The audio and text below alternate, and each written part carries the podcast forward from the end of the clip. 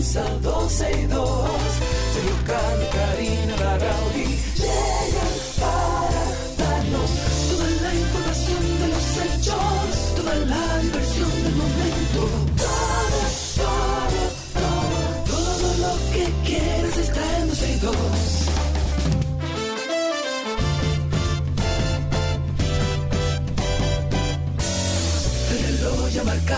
Las 12, ya comienza 12 y 2.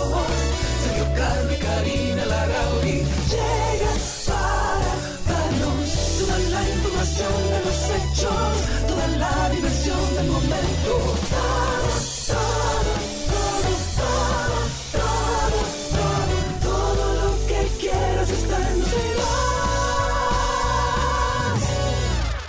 Ay, señores, hoy es lunes y estamos aquí sentados. Pero tú lo estás diciendo como si tú, querías, si tú quisieras que fuera viernes ya.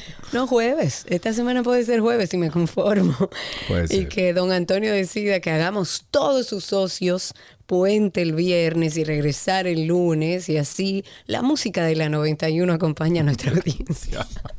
Oh, wow. Lo vendiste ahí ya Eh, full. claro, ajá. Ok. Señores, bienvenidos a 12 y 2. Gracias por la sintonía. Estamos abriendo una semana para ponernos al día, bueno, con todo lo que pasa en nuestro país. Ponernos al día, por ejemplo, con que hoy sí o sí se baila samba.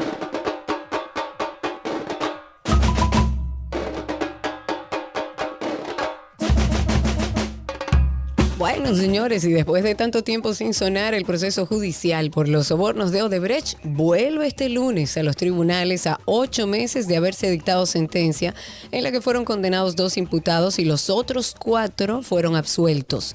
Lo que se conocerá ahora son los recursos de apelación que interpusieron tanto el empresario Ángel Rondón y el exministro de Obras Públicas Víctor Díaz Rúa. Qué bueno que ustedes recuerden que son los dos únicos condenados a 8 y 5 años de prisión respectivamente, quienes buscan que se revoque esta sentencia. Pero por igual se conocerá la objeción que presentó el Ministerio Público solo contra la condena de Díaz Rúa. ¿Esto, eh, ¿Esto para qué? Ellos buscan que se le aumente a 10 años de reclusión y el descargo emitido a favor del abogado Conrado Pitaluga para quien piden 7 años de prisión.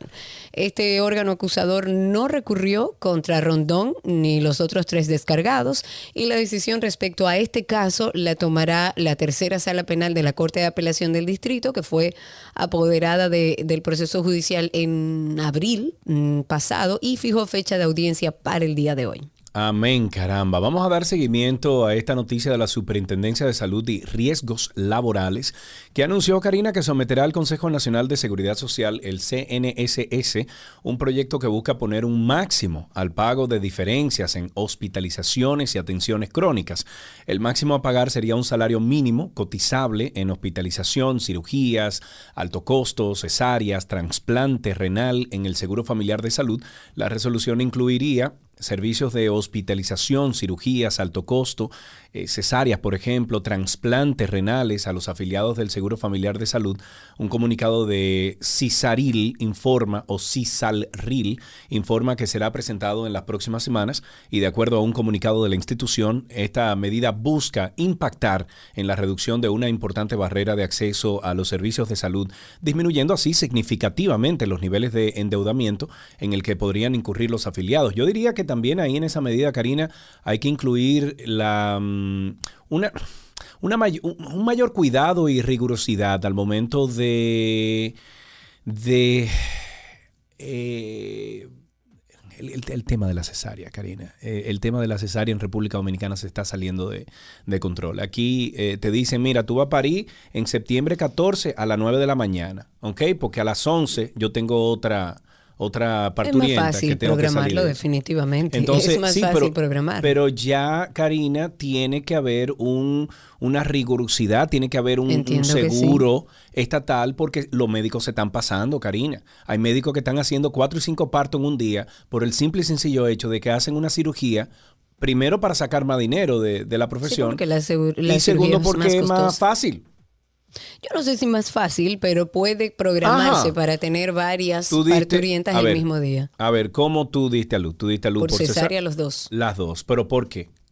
Bueno, yo duré nueve horas de labor de parto con. Diego. Él era muy grande, no encajó nunca, a pesar de que dilaté y tuvieron que hacerme cesárea. Ok, la mayoría de mujeres ni siquiera le duran dos y tres horas esperando, sino que le ingresan en la mañana y ya a las 10 de la mañana, 11 de la mañana están pariendo, o sea, por cesárea.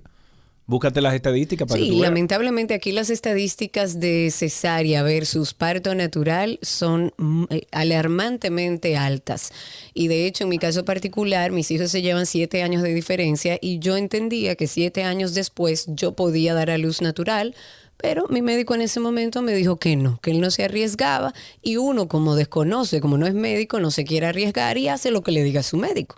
Ahora tienen que haber supervisores que digan, ok, esto sí, esto no. Ya eso pasó, ya aquí, o sea, una cesárea, tú, un médico cualquiera te hace cinco y seis cesáreas en un día, sin problema. Bueno, hablemos de otro tema. Ahora los bancos comerciales del país ya no van a poder descontar dinero. Esto no van a poder hacerlo, o sea, de ninguna no? deuda, haciéndoselo a través de las nóminas. Esto sin la autorización previa por parte del cliente. ¿Qué ah, significa porque ahora mismo si tú tienes un dinero en el banco y tú tienes una deuda con el banco, te lo cobran de ahí. Te lo es. cobran del, del- de, tu De- de nómina, tu nómina. de tu cuenta de nómina. Y eso ya no se puede hacer. Se ha determinado a través de la Suprema Corte de Justicia que, bueno, tras dar respuesta a un caso, haciendo valer lo establecido en el convenio 95 de la OIT, que es la Organización Internacional del Trabajo, se estableció de esa manera. No se pueden tocar las, eh, las cuentas de nóminas. De hecho, las cuentas de nóminas no son embargables.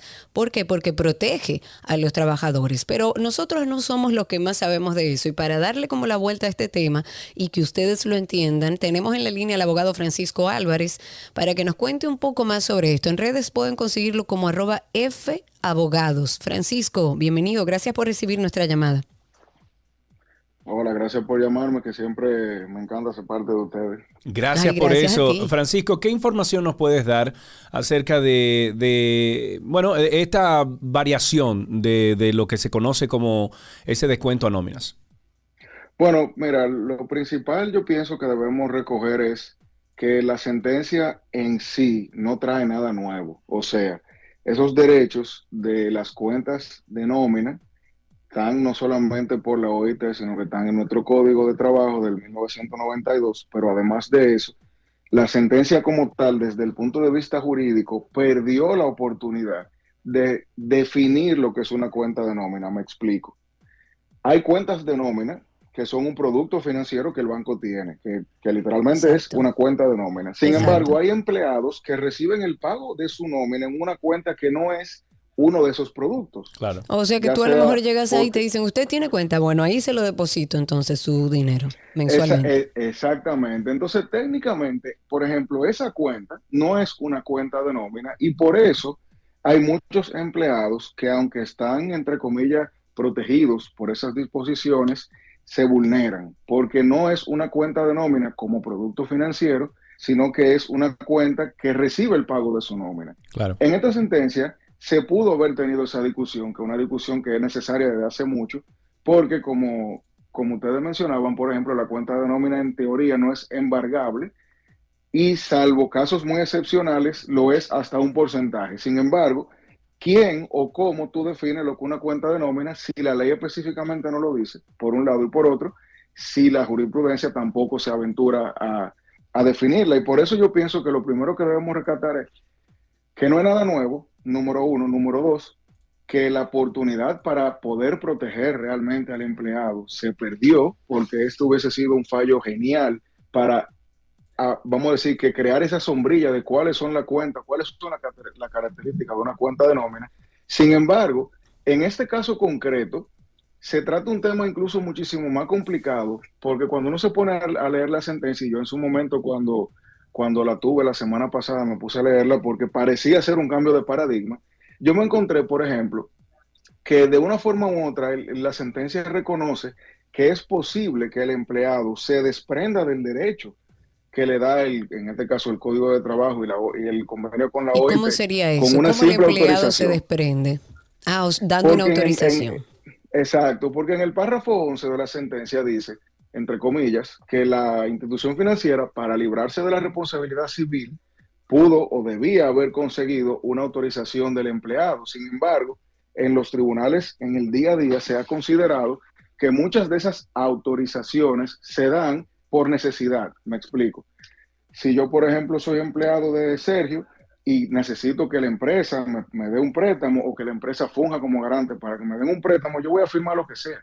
La autorización que yo voy a firmar, la voy a firmar en un entorno, vamos a decir, de necesidad que puede lograrse dentro de la necesidad que yo tengo en el momento, pero que luego me traiga problemas. Y por eso es que en una mala práctica, vamos a decir, eh, reiterada, cuando el empleado cede en sus derechos y eso llega a un tribunal, casi siempre el empleador se le restituyen sus derechos. Es decir, que el Tribunal Supremo, la Suprema Corte de Justicia, diga que con una autorización era suficiente para el banco librarse de esa, de esa prohibición, digamos, también para mí comete un error porque es que el empleado no puede, entre comillas, ceder en sus derechos de esa forma, salvo casos muy concretos y que deben estar tipificados en la ley. Entonces, sí, lo que reconoce la sentencia ayuda, creo que, se, que en, los medios el título incluso de las noticias podía hacernos creer que estábamos ganando algo que no teníamos. Y yo sí retengo, quizá hay un poco, siendo un poco pesimista, de que si la sentencia hubiese identificado lo que una cuenta de nómina y reconocido que esos derechos son irrenunciables, le hubiese dado un espaldarazo todavía más fuerte a los empleados que tanto lo necesitan. Estoy de acuerdo. Mire, yo estaba celebrando, para, que tú veas, yo estaba celebrando, entendía que se iba a tomar en serio esta determinación, pero evidentemente hace falta revisarla y tomar en cuenta ciertas cosas que hacen como que no esté muy claro en el camino. Francisco, muchísimas gracias por estar con nosotros. Te voy a hacer una última pregunta. Tú eres, eh, como tú eres laborista y eres experto, abogado, ¿puede un empleador exigirme a mí ir los domingos a misa? bueno. No responde sí o no.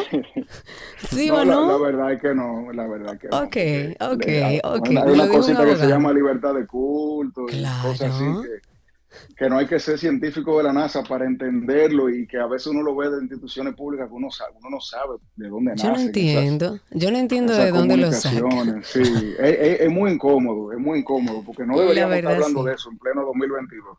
Exactamente. Francisco, gracias. Francisco, gracias. Estuvimos hablando con Francisco Álvarez, pueden buscarlo a Francisco en redes sociales como F Abogados. A propósito de eso que tú acabas de decir, Karina Larrauri, el director de la Policía Nacional instruyó a las distintas direcciones regionales seleccionar, entre comillas, comisiones de miembros policiales para que participen en las misas dominicales y cultos, cierre comillas, de las iglesias católicas y evangélicas y remitir a su despacho un informe todos los lunes contentivos de datos, de los agentes, iglesias e imágenes fotográficas de las actividades. O sea, básicamente, porque eso se oye muy lindo, eh, los, eh, los policías, los miembros de la policía tienen que ir a misa los domingos. No es obligatorio, pero me mandan un listado todos los lunes de quiénes fueron y quiénes no. Esta disposición contemplada en el memorándum número 17080 de fecha de 20 de mayo del año 2022 persigue que los agentes, y estoy citando, agentes reciban la orientación religiosa y se integren a esta labor sana de nuestra sociedad, lo cual le permitirá interactuar con ciudadanos de buena fe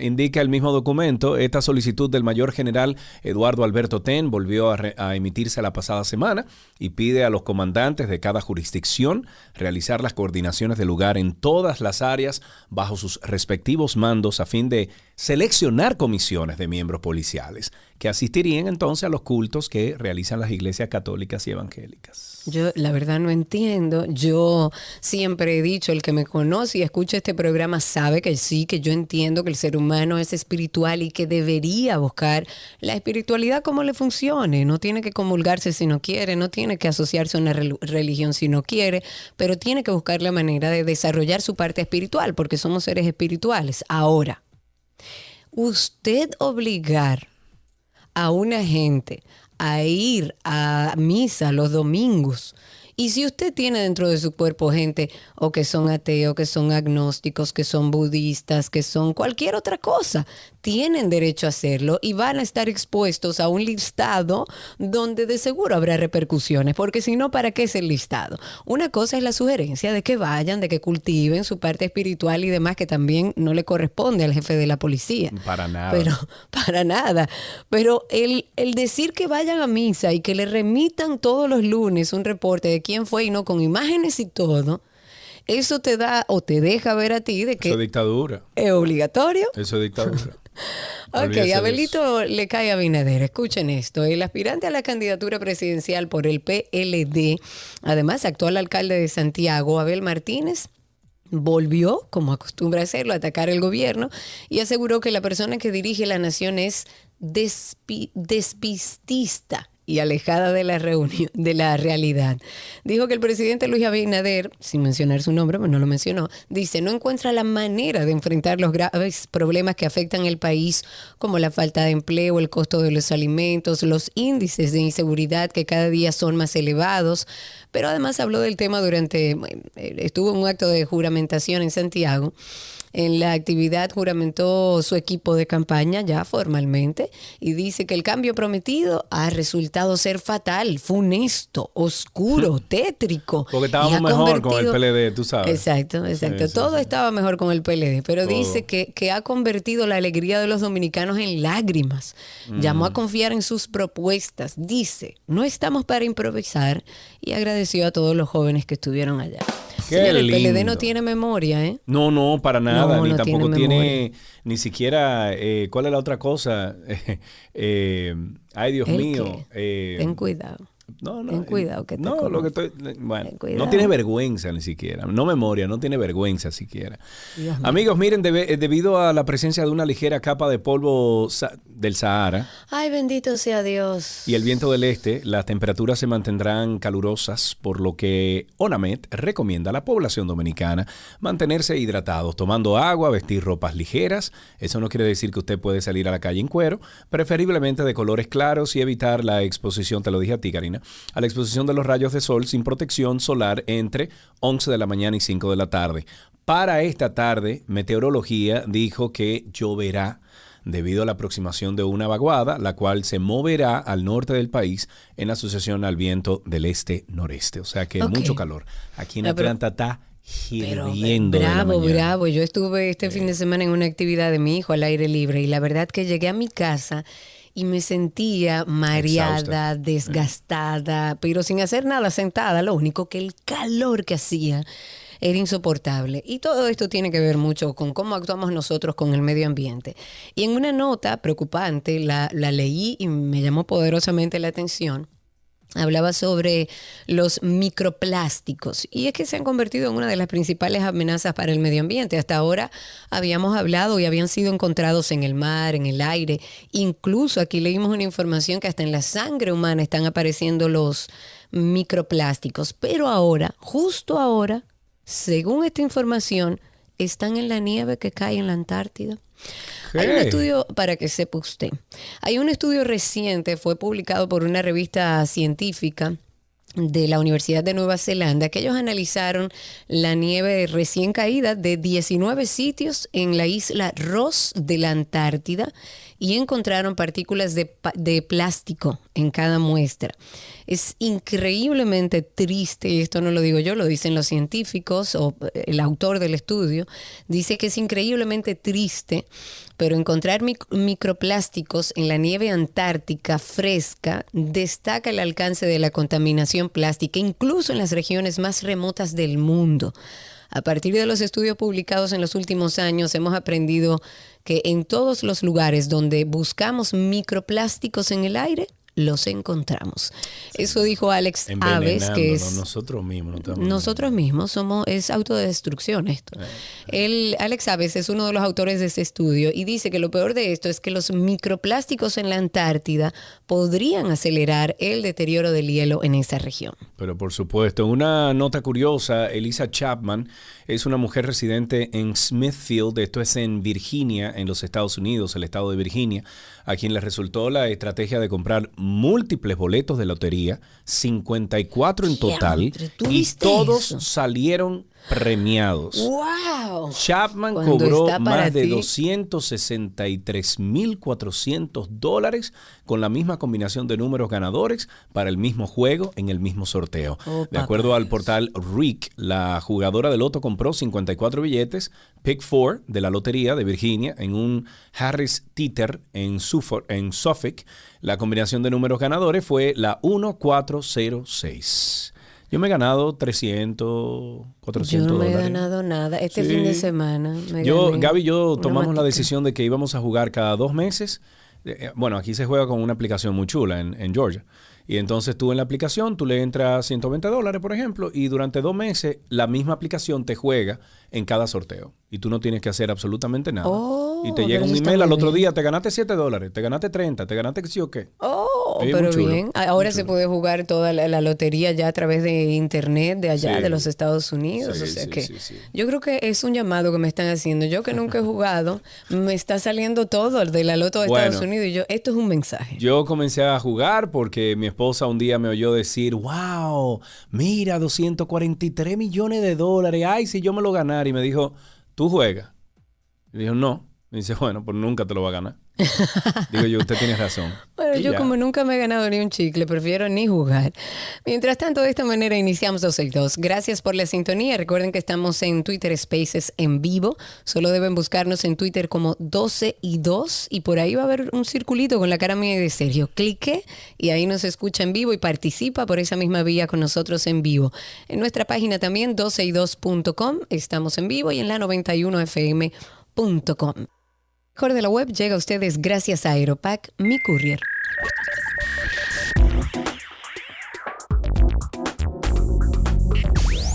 Vámonos con algunas informaciones de la web y es que presentan a Telegram Premium a través de su canal oficial el CEO, el Chief Executive Officer de la, de la popular aplicación de mensajería, ha revelado que tienen casi todo listo para el lanzamiento de Telegram Premium. Es una nueva versión de esta plataforma donde los usuarios podrán pagar más para recibir algunos beneficios atractivos. Y estoy citando, dice, desde el día en que se lanzó Telegram hace casi nueve años, hemos brindado a nuestros usuarios más funciones y recursos que cualquier otra aplicación de mensajería, y eso es verdad. Una aplicación gratuita tan poderosa como Telegram fue revolucionaria en el 2013 y aún no tiene precedentes en el 2022. Hasta el día de hoy, nuestros límites en, en chats, contenido multimedia y carga de archivos no tienen rival y sin embargo, Muchos nos han pedido que aumentemos aún más los límites actuales, por lo que buscamos formas de permitirles ir más allá de lo que ya es una locura. El problema aquí es que si eliminamos todos los límites para todos, nuestro servidor y los costos de tráfico se habrían vuelto in- inma- inmanejables, inmanejables, por lo que lamentablemente la fiesta había terminado para todos.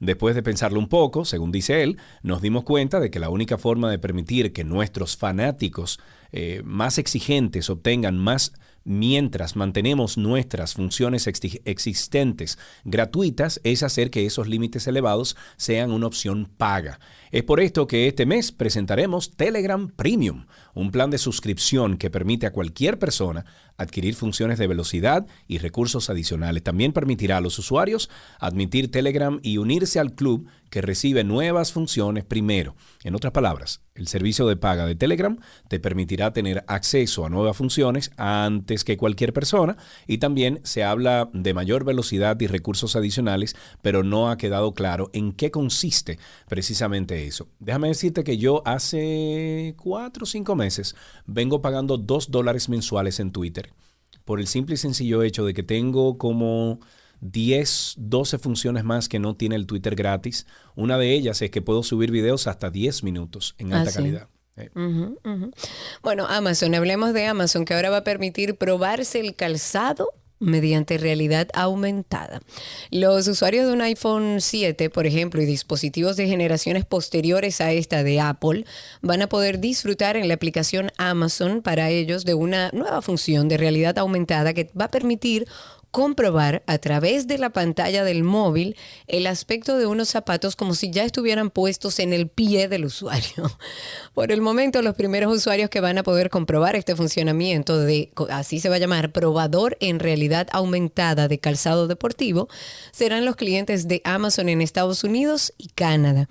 Inicialmente tampoco existe como un catálogo universal de catálogo, el que hay, el que hay disponible, sino tan solo algunos modelos de determinadas marcas. Ahí está Adidas, New Balance, Reebok, bueno, y algunas más. Igualmente, la novedad está disponible en un momento inicial únicamente para los usuarios de los iPhone 7 y posteriores, que son los que están dotados de esos lentes para poder conseguir el efecto de realidad aumentada. Pero Amazon ya dijo que está trabajando en el desarrollo de esa misma función en su aplicación para móviles Android, o sea que eventualmente va a llegar. Y el funcionamiento es muy sencillo. El usuario apunta con la cámara del móvil a sus pies y mediante un desplazamiento a través de como del muestrario del, del calzado vas a poder comprobar desde distintos ángulos el aspecto que tiene exactamente igual que si ya lo llevaras puesto en tus pies. Señora, medirse los zapatos digitalmente. Vamos ¿Qué muy más se rápido. puede eh. pedir? Vamos muy rápido. nada más digo. Pero nada, está bien. Si ustedes quieren volver a escuchar esto, recuerde que tenemos nuestro podcast de 12 y 2 que está disponible justo cuando se acaba el programa. En cinco minutos ya está disponible. Nos puedes buscar en cualquiera de las plataformas de podcast como Karina y Sergio After Dark. Perdón, Karina y Sergio o Karina Larrauri y Sergio Carlos. Van a salir dos podcasts. Va a salir el arroba 12 y 2 y va a salir también el Karina y Sergio After Dark. Que por cierto, eh, me tiré el podcast o el episodio del, del viernes y lo mandé a muchísima gente por Instagram, por direct message. Y tuve un buen feedback para atrás, Sí, Karina. sí, sí, La gente diciendo, diablo, loco, sí, qué bueno está ese tema. Y bueno, si ustedes quieren, pueden pasar por cualquiera de las plataformas de podcast, buscan ahí Karina Larrauri o Sergio Carlos, o ponen en cualquiera de las plataformas, bueno, ponen en Google, ponen Karina Larrauri Podcast o Sergio Carlos Podcast, y ahí se pueden encontrar con la lista de servidores donde tenemos ya eh, todos los, los episodios disponibles. Ahí está, hasta aquí lo mejor de la web en 12 y 2.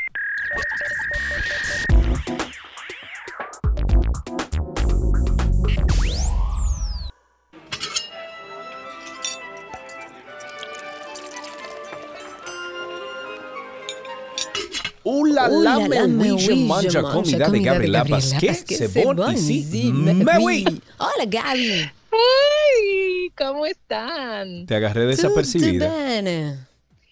Pero, no, no, yo estamos bien, estamos bien. Ok, está bien. Lunes, chévere. ¡Hola, lunes! Inicio de una. ¡Yay! Mira, inicio de una semana muy. Eh, Cari, tú tienes que decirme qué tú sentiste cuando Diego se graduó. Lloré, lloré, tengo lloré, graduación. lloré, lloré, este lloré. Con hippie y todo. Ay, no sé. Parte de la vida, amiga, crecen y se van. Eso no, no, no hay otra cosa. Yo por suerte. feliz por un lado, pero el corazoncito por Claro. otro. Sí. Claro, son procesos, pero feliz me imagino también por tu hijo. Desde aquí mándamele un beso. Vamos a hablar de esta semana, que va a ser una semana de recetas con mostaza y me encanta. ¿Puedo decir de lo que me trajiste aquí a casa? ¿Ya está habilitado para el público? Por favor. Sí, sí, ya está disponible Ay, por ay, todas ay, ay, ay, ay, ay, señora, una mostaza miel, pero aquello de morirse. Háblame de este nuevo producto primero, antes de la receta de Boala RD. Mira, esta es, como decías tú, es el nuevo producto de la línea Voilà. Es una mostaza miel trufada. eh, con, o sea, de, de los, básicamente de los tres ingredientes que tiene, lo vas a notar mucho. Tiene una combinación muy chévere entre la Muy, miel y- y, la mostaza. Y ese toquecito de trufa que, que da un, que realza todo. O sea, de verdad, Cari, que inclusive tú lo puedes, le puedes agregar un toquecito de un vinagre de arroz o un vinagre mm, eh, blanco y ya tienes un aderezo. Ya Claro, tienes un para aderezo, cualquier ensalada, claro. Para cualquier ensalada, te va delicioso. Puedes hacer un, un salmón que va espectacular Uy, con el salmón uy, y con ponerle un poquito por salmón. arriba y ya está del otro lado. Y es muy versátil, eh, lo puedes utilizar Con para quesos, condimentar, lo puedes ¿no? utilizar para actuar.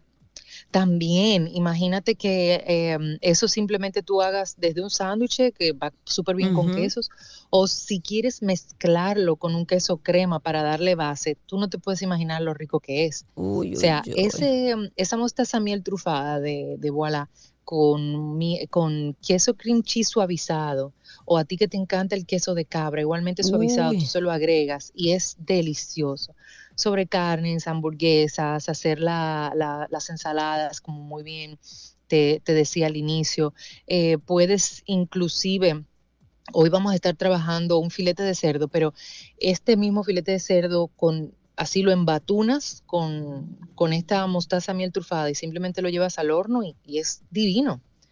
de verdad que estoy muy contenta por, por el resultado de este producto. Estoy muy contenta por la aceptación de las personas y, me encanta. A mí particularmente, eh, dentro de la línea Voilà, las dos mostazas son mi favorito. Bueno, todos son mis favoritos, pero Y el tomate, no, no, no, y el tomate seco también. Todas, todas, todas, todas, de verdad que sí. Todas son muy buenas y ustedes pueden encontrar más información si quieren eh, sobre la línea Voilà, pueden seguir a Voilà RD, Voilà RD, asimismo en redes sociales. Ahora vamos a lo que vinimos. ¿Qué preparamos hoy? Vamos a tener una semana de mostaza. ¿Hoy qué preparamos? Así es, pues mira, para los amantes de la mostaza, yo creo que esta va a ser una semana muy atinada. Em, particularmente me encanta, la utilizo mucho Em, vamos a encontrar variedades increíbles. Em, de hecho, estaba preparando algo para conversar con ustedes hoy, pero, em, ¿cómo se llama? No, no me dio tiempo a terminar el documento, pero sí lo voy a subir a mi cuenta de Instagram. Y es hablar de la mostaza, del grano de mostaza, porque no solo, o sea, puede ser que si aún no conoces todas las variedades, simplemente te vayas a la mostaza amarilla, que es la, la más común pero dentro del mundo la reina para mí de las mostazas es la, es la Dijon. Entonces justamente quiero desarrollar todos esos temas para que puedan conocer un poco más de la mostaza Dijon, de la mostaza amarilla, de la mostaza con estragón, de la mostaza en grano, la que lleva vino. Es decir, wow, hay infinidades, de verdad que, que, ¿qué te puedo decir? y hoy vamos a estar utilizando la Dijon, y la mostaza en grano. Hoy en día son sumamente fáciles de conseguir en los supermercados. Eh, mostaza en grano, em, vamos a decirle em, que, viene fresca, porque también tenemos la semilla de mostaza, que viene ya más durita y demás. No, estas son mostaza, la mostaza en grano es la que viene en frasco, eh, es la que vamos a estar utilizando para esta receta. Cómprenla, eso dura muchísimo. De hecho, la mostaza, voy a, voy a generalizar, pero yo creo que es de los pocos alimentos que no se dañan. Eh, puede durarte muchísimo tiempo y no, no se te va a dañar. Prácticamente no tiene nada de calorías, o sea, es uno de los aderezos perfectos para si hay una persona que está a dieta y quiere justamente cortar calorías, la mostaza es va, tiene que ir en, primer, en primer lugar. Y aparte el sabor que da y todo lo que nos brinda es increíble. Pues bien, vamos a hacer este filete de cerdo en una salsa de mostaza vieja, como le digo yo. Riquísima, señores, esta salsa, que así como la vamos a estar utilizando para el filete de cerdo, puede utilizarla para una pasta, que es genial, o inclusive si hierves unas papitas, baby, se las agregas por arriba por igual. Necesitamos un filete de cerdo, dos cucharadas de mostaza en grano, dos cucharadas de mostaza Dijon, dos tazas de crema de leche, media taza de vino blanco seco, o puede ser también coñac, brandy, ron, whisky. En caso de utilizar coñac, brandy, ron o whisky, no vamos a hacer media taza. Vamos a hacer un cuarto de taza de cualquiera de estos eh, alcoholes, si es de vino blanco, sin media taza. Tres dientes de ajo que vamos a tener picaditos, dos cucharadas de aceite de oliva, una cucharada de perejil liso picadito, cuatro cucharadas de mantequilla y sal y pimienta al gusto. ¿Qué vamos a hacer con todo esto? Vamos a sazonar el filete de cerdo con el ajo picadito, el perejil y el aceite de oliva. Vamos a agregar la mantequilla en una sartén caliente, vamos a sellar el filete de cerdo por todos lados, le agregamos un toque de sal y pimienta por arriba y esto lo vamos a colocar en una bandeja o en un molde eh, para llevarlo al horno por 15 minutos a 375 grados Fahrenheit. Entonces, en la misma sartén donde sellamos el, el cerdo, vamos a agregar el vino o el alcohol que hayas elegido con cuidado, porque la idea es desglasar el, el sartén. Eh, inclusive no lo haga necesariamente con el fuego prendido, deje que se caliente un poco, agregue el, el alcohol y con una espátula o una cuchara de madera raspa el, el fondo de la sartén para sacar todo lo que se quedó pegado. Eso es lo que llamamos desglasar. Entonces, luego llevamos a fuego, dejamos evaporar el alcohol, vamos a retirarlo eh, un poquito y entonces vamos a agregar la crema y las mostazas, ¿ya? En la misma sartén. Aquí le vamos a dar el toque de sal y pimienta, vamos a bajar el fuego y lo vamos a dejar hervir y reducir un poco. Con esto vamos a ayudar a que el sabor a crema, a leche, se baje. Em, que también pudiéramos hacerlo, esta salsa pudiéramos hacerla invertida, llevar a hervir la, mm, la, le- la crema para quitarle ese sabor a, a leche característico y luego entonces agregar eh, la ras- o sea, el desglasado de la sartén y las mostazas, pero ya en una ollita. Ok. Para serte sincera, para esta receta me gusta más trabajarlo directamente en la sartén porque la crema, la salsa te va a quedar mucho más espesa y va a ser muchísimo más rica al momento de servirlo con, con el filete de, cerdo. Entonces ya para finalizar, como te decía, le das el toque de sal y pimienta, bajas el fuego y lo dejas reducir, vas a retirar el filete de, de cerdo del horno, deja reposar por unos 5 minutos aproximadamente, rebana el, el filete y esto le vas a agregar por arriba la salsa de mostaza. Si deseas, puedes agregar por arriba, ya para finalizar, un toquecito de perejil liso picadito, señores, y esto acompañado de un arrocito blanco, de un purecito ay, de, ay, yu- ay, de- ay. de yuca, de papa, de lo que sea, con esa salsa de mostaza, o tan simple como te decía, una pasta al óleo, voilà. Y voilà. Ay, qué rico, cuánta hambre. Señores, 12y2.com, ahí siempre están nuestras recetas. Recuerden que también Gaby está en Instagram como gabriela.reginato y los invito a que pasen por Voilà RD. Esa cuenta es de mis potes mágicos y hay uno nuevo que está espectacular. Voilà RD. Gaby, gracias. Un beso enorme y nos volvemos a escuchar mañana. Chau, chau. Perfectísimo. Gracias, chao, chao. Y hasta aquí nuestra receta del día.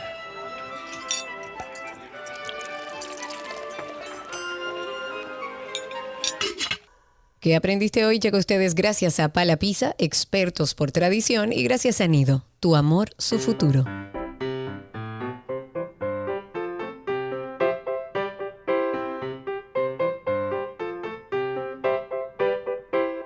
Ahí suena la cancioncita siempre que le dice a nuestros niños que estamos esperando sus llamadas y tenemos en la línea a Erling. Erling, buenas tardes, ¿cómo estás? Bien, Qué bueno. Erling, ¿qué edad tú tienes? ¿Cuántos años? cinco. Cinco años, muy bien. ¿Y estás de vacaciones ya? No en colegio. En el co- ¿Tú fuiste al colegio esta mañana, Erling? Sí. Ay, ¿qué tú hiciste en el colegio esta mañana? Clase. ¿Clase de qué, por ejemplo? ¿Tú me puedes decir? Ah, con la C. Eh. ¿Clase de qué? De la C. De la C. de la ¿Aprendiste la C. C? Ah, la, C de letra C. Ok. Ok, ¿y qué, es, qué palabra tú puedes formar con la C? ¿Te enseñaron eso? Sí. Oye, a ver, ¿cuál palabra? La, la de la La de la A. A ver, si combinamos la A con la C, casa, por ejemplo. K. Mm, mm, Ok, perfecto, muy bien. ¿Y te sabes alguna canción o alguna adivinanza, Erling? Sí. A ver, adelante. Cántalo. Es verdad que no me quiero bañar. Pero canta. No Cántame un chin. me quiero bañar, no me quiero bañar. Y cochina me voy a quedar. No me gusta el champú, no me gusta el jabón. Así cochina me siento mejor. Si te quieres bañar, Mira, Ernie, espérate un momentico. ¿Y de dónde tú sacaste esa canción? mucho- Exacto. la aprendí. ¿Cómo, perdón? Que ¿Cómo? se le aprendió, se le aprendió. ¿Pero de ¿y a ti no te gusta bañar eso? No. No, ok. Yo creo que a ningún niño. ¿Sí o no? ¿Sí o no, Erling? ¿Sí o la no? verdad. Sí. Sí, Bueno, sí, claro. pues La ok. mamá está al lado, le va a decir que no. Exacto. Dime. Gracias, Erling, por llamar. Aquí tenemos regalitos para ti.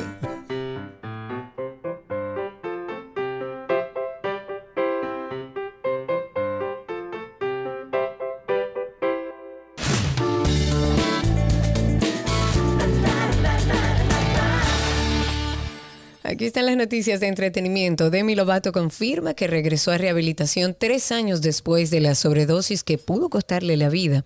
A finales del 2021 comenzaron a correr los rumores de que Demi Lovato estaría de nuevo ingresada en una clínica de rehabilitación. Ahora, meses después, ella misma lo ha confirmado sentándose el pasado jueves en The Tonight Show y dijo, definitivamente he pasado por mucho. Eso no es ningún secreto para el mundo. Eso comenzó diciendo esta cantante. Y más tarde confesó las sospechas de la prensa. Sí ha vuelto a rehabilitación. Y dijo, después de pasar por aún más cosas el año pasado, salí del tratamiento nuevamente y me di cuenta de que realmente quiero hacer esto por mí misma.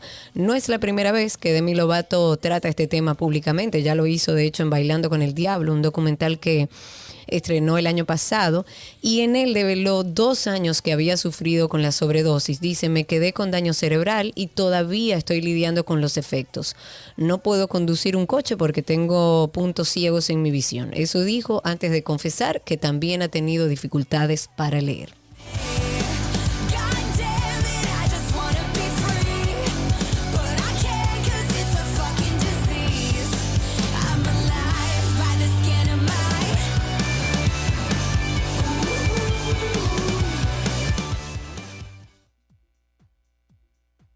Estás muteado, amigo. No se oye nada al aire. Ahora sí. Ah, Eh, Netflix anunció que la popular serie del juego de calamar tendrá una segunda temporada y reveló el primer póster en redes sociales con una carta del director Juan Dong-hyun. Dice, luz roja, luz verde. Squid Games regresa oficialmente para la temporada 2. Ay, Dios mío. Eso publicó la... ¿No te parece que el viejito de, de Squid Games se parece a Hochi Santo? ¿A Hochi? No. Sí.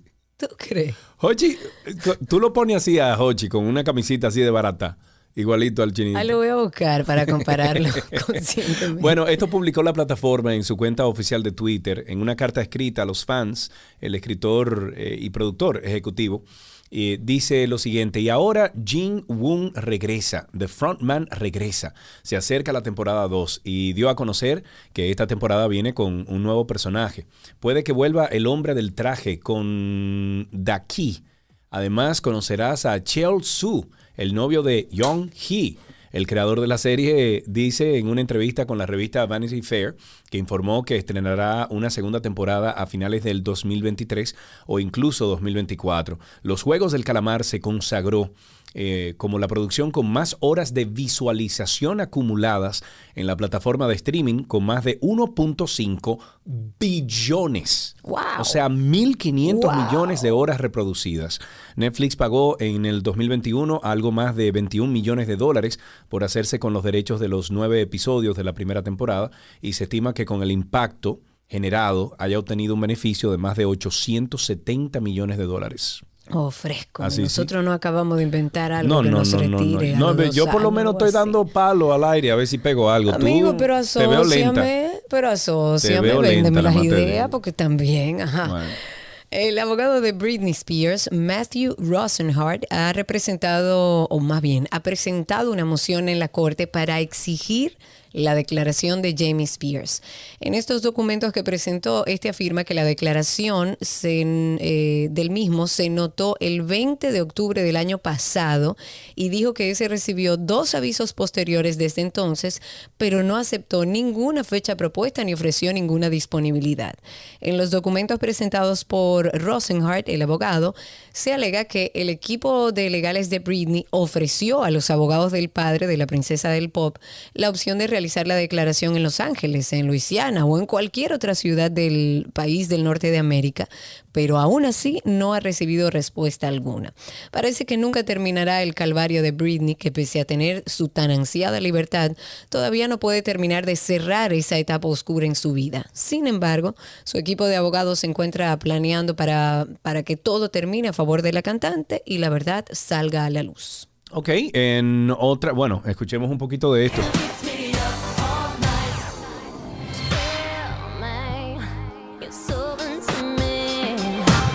Karina, hay un chisme, un, pero un chisme que hay entre Acroarte y Cervecería, una ¿Qué? cosa.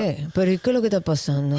Bueno, la Asociación de Cronistas de Arte Acroarte, otra vez, tras conversaciones con la Cervecería Nacional Dominicana, informó que no pueden aceptar que se varíe la esencia de los premios soberanos.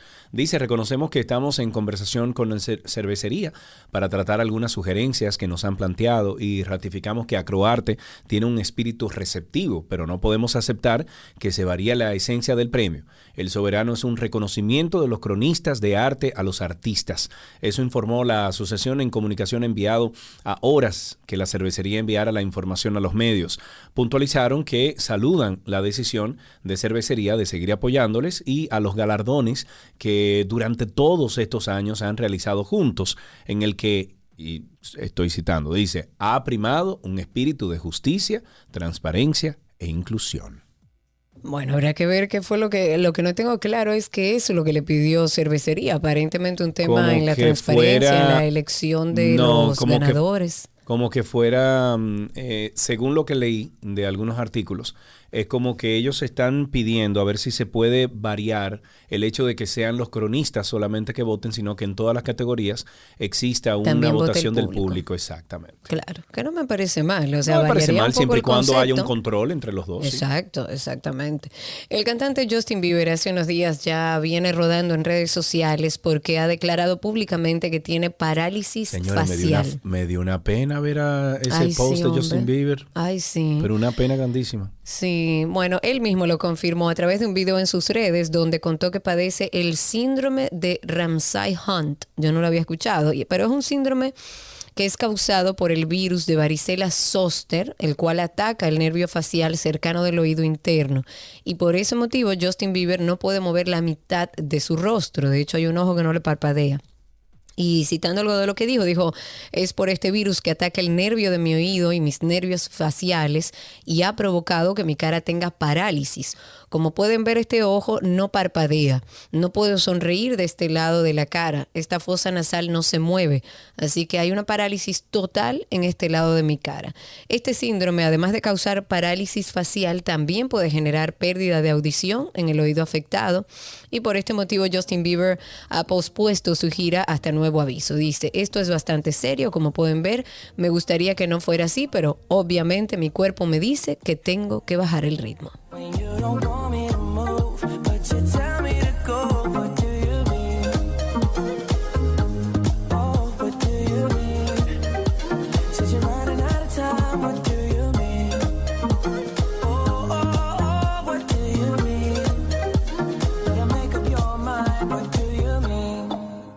Bueno, pronta recuperación, honestamente.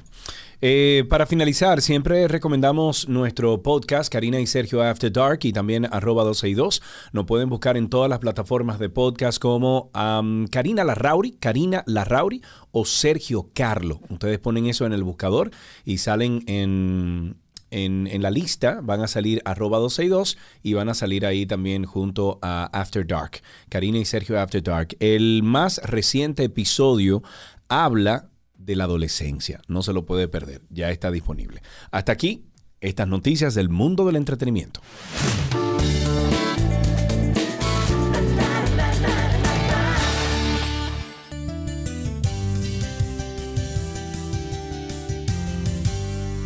Estamos en Club de Libros aquí en 12 y 2 y tenemos al vicepresidente de la Fundación Grupo Punta Cana, Jake Neal. Eh, presentó la versión en español de su libro Despertando al Gigante, Waking the Sleeping Giant, en el que expresa su visión sobre la sostenibilidad y el poder de las empresas para contribuir a salvar el planeta Tierra. Y lo tenemos en línea para que nos cuente un poquito más de este libro. Jake, gracias por estar con nosotros, amigo. ¿Cómo estás? Muy bien, muchísimas gracias por, por la invitación.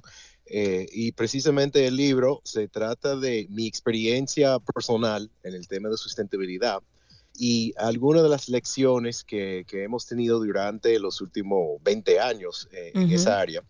Y, y básicamente yo llego al área comenzando de ser un ambientalista puro y simple. Y para Sí. mí las empresas era el enemigo de la- del medio ambiente. Y durante mi, mi carrera aquí trabajando en Grupo Punta Cana, he, he descubierto que a todo el- lo contrario, que las empresas son y tienen que ser una herramienta Aliadas, clave claro. para el éxito, para la sustentabilidad, la protección ambiental. Y no Claro. solo eso, que hay un gran potencial que actualmente no estamos aprovechando, que tenemos que aprovechar. Claro, y eh, o sea, te nace la idea en ese momento, pero específicamente, ¿cómo empiezas este proceso de escribirlo? ¿Tú habías escrito algo antes, Jake? Sí, yo siempre he escrito, yo estudiaba literatura española antes de ser la, la especialidad, la maestría en medio ambiente.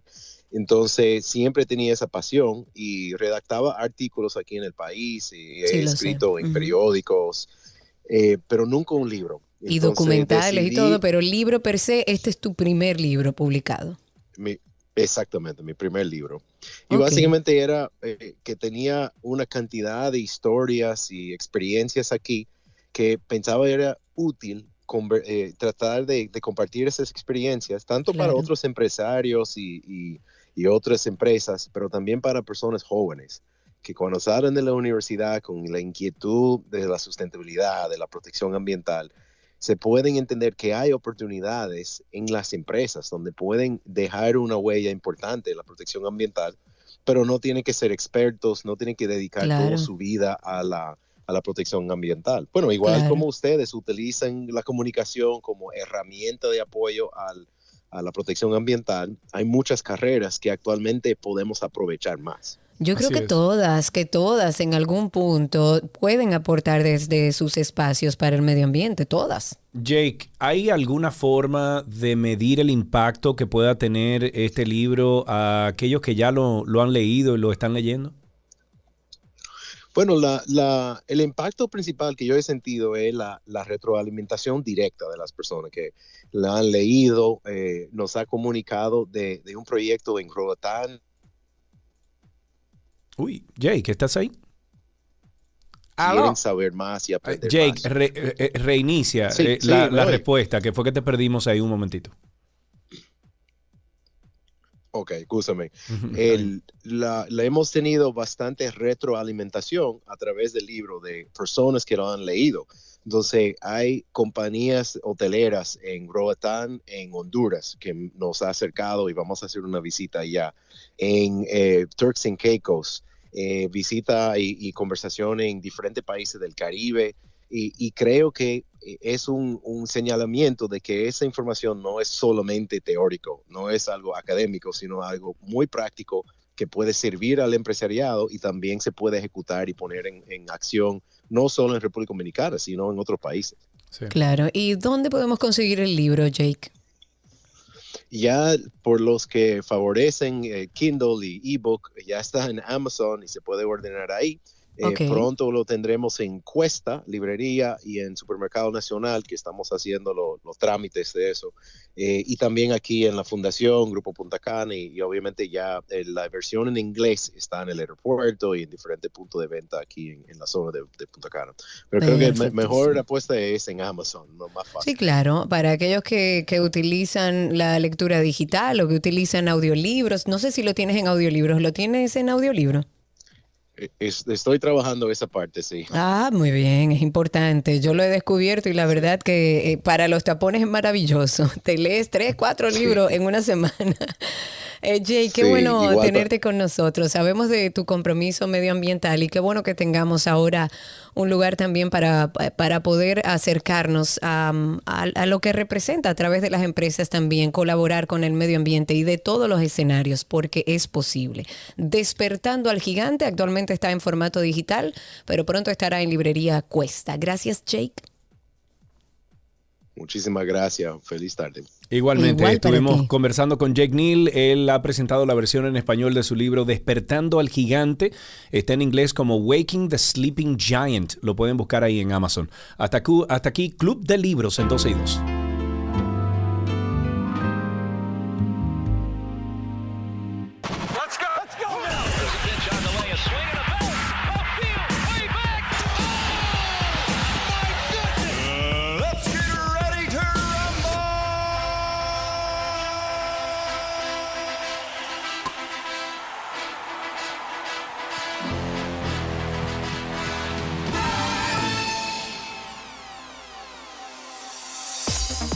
Estamos en Deportes en 12 y 2 y arrancamos de inmediato con la NBA. El dominicano Al Horford, destacado ayer o destacó ayer el carácter y la resiliencia o resistencia más bien de sus Boston Celtics y en la víspera del quinto partido de las finales de la NBA ante los Golden State Warriors 2-2, subrayó que su equipo siempre da la cara en los peores momentos y dice, y estoy citando, nuestro equipo y nuestro grupo es muy resiliente y siento que siempre estamos contra la pared, necesitamos responder. Esa es la situación que afrontamos ahora, eso dijo a los medios.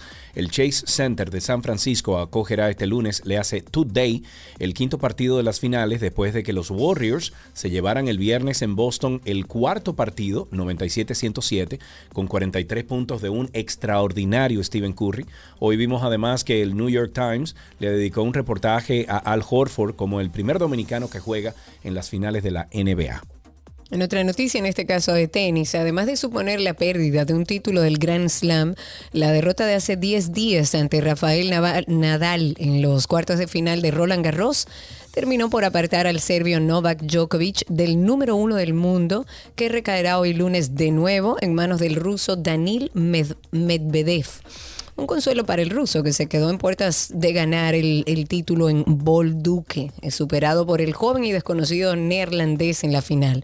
Carece aún de trofeo alguno en este 2022 Medvedev, que tendrá que ver por televisión el torneo de Wimbledon al que tienen prohibida la inscripción los jugadores de Rusia.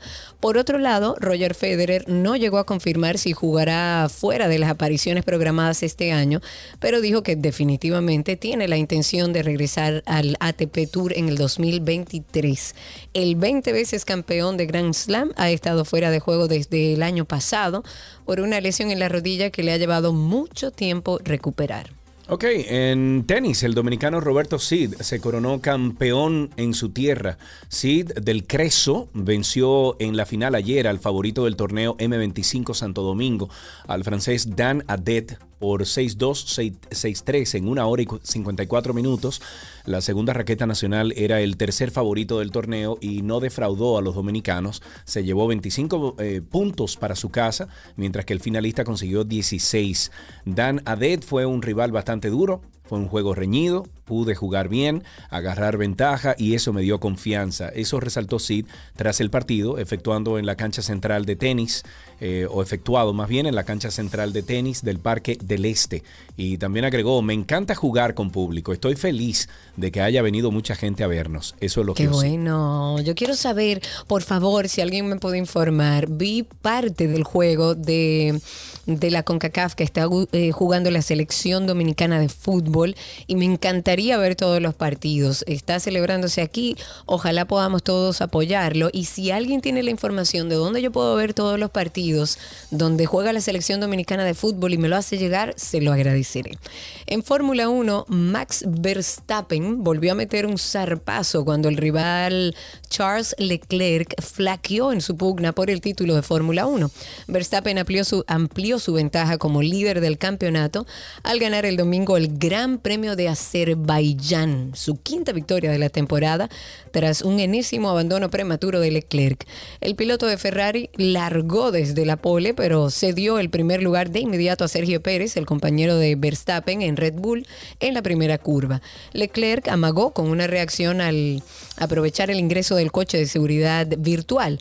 Leclerc parecía tener como opciones para pelear por el triunfo, pero el monoplaza del piloto monegasco empezó a arrojar humo en la vuelta 20 de la 51 en el circuito callejero y entró a pits. Ok, me voy en judo ahora. El judoka dominicano José Miguel Brache Jarquín ha obtenido la medalla de plata en el Torneo Nacional de Australia 2022, celebrado, celebrado Ay, en ese Gold es hijo Coast, de una Queensland. compañera Ah, de sí. Xochitl. Claro bueno, que sí, de una amiga. Estudiamos juntas en el colegio. Ganador, el joven de 14 años peleando en su primera en su nueva categoría de cadetes de 15 años a 17 años con aproximadamente 90 kilos, eh, representando al estado de New South Wales y al club de judo de la Universidad de New South Wales, obtuvo el segundo lugar en este torneo que celebra los 70 años de Judo Australia. Brache, que en el país pertenece al club Judo NACO, se mudó a Sydney por razones laborales de la familia hace un año y tuvo que pasar por cuarentena y cierre de COVID antes de poder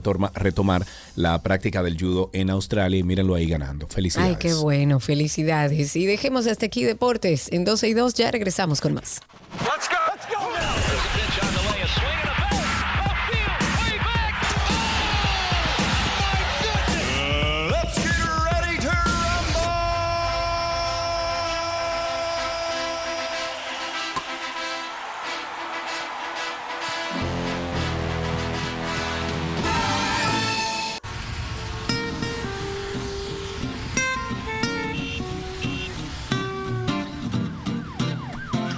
Ya estamos en tránsito y circo. Ustedes comiencen a llamar al 829-236-9856. 829-236-9856, que es el teléfono aquí en 12 y 2. No estamos usando el de cabina directamente, el tradicional, el 92, eh, ¿cómo es? El 1091, sino que estamos utilizando el virtual. 829-230.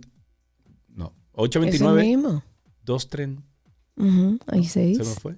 Sí, sí, ah, ok. 829-236-9856. 829-236-9856 para que nos cuenten cómo está la calle, cómo está el tránsito, cómo anda el circo, qué le parece la nueva disposición de la policía de que sus oficiales tienen que ir a misa todos los domingos, que enviarán un reporte y fotos y todo de quienes vayan y quienes no. Cuéntenos a través de Twitter Spaces también.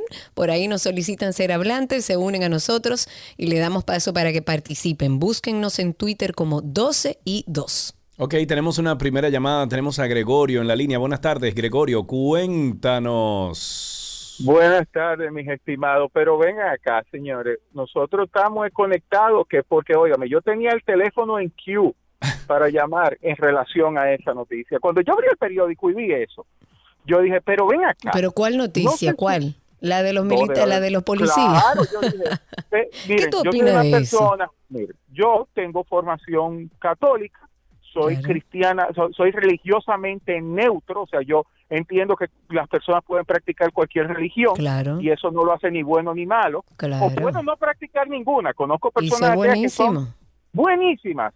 Entonces, Yo conozco dije, gente, Gregorio, que dicen ser ateo y viven más y comulgan más con la idea de las religiones que muchos que dicen que son religiosos y van todos los domingos a misa. Así es. Lo he visto, lo he vivido y tengo personas cercanas así. ¿Aló? Mire, Sí. entonces, cuando yo he agarrado y yo he visto esta noticia, yo dije, pero venga acá, y no se supone que el jefe de la policía debe saber de leyes, debe conocer nuestra constitución, debe saber que estamos en un estado totalmente laico y que existe una libertad de culto y de expresión. Parece que él no lo sabe, ¿no? O sea, ¿Por que no puede decírsele a nadie que practique o que vaya a Gregorio. ninguna No, Mira, de Gregorio. ninguna manera. Respira Dígame. y bebe agua, Gregorio. que te No, pero cosa. déjalo, así es que debe ser. Me gusta la gente No, como es Gregorio. Es, Oh. increíble, o sea, Este es tu tenemos país y esta es tu gente. ¿Tú no te acuerdas de esa canción, Gregorio? Sí, claro que sí. Gregorio, respira, pero no te lleve de Sergio.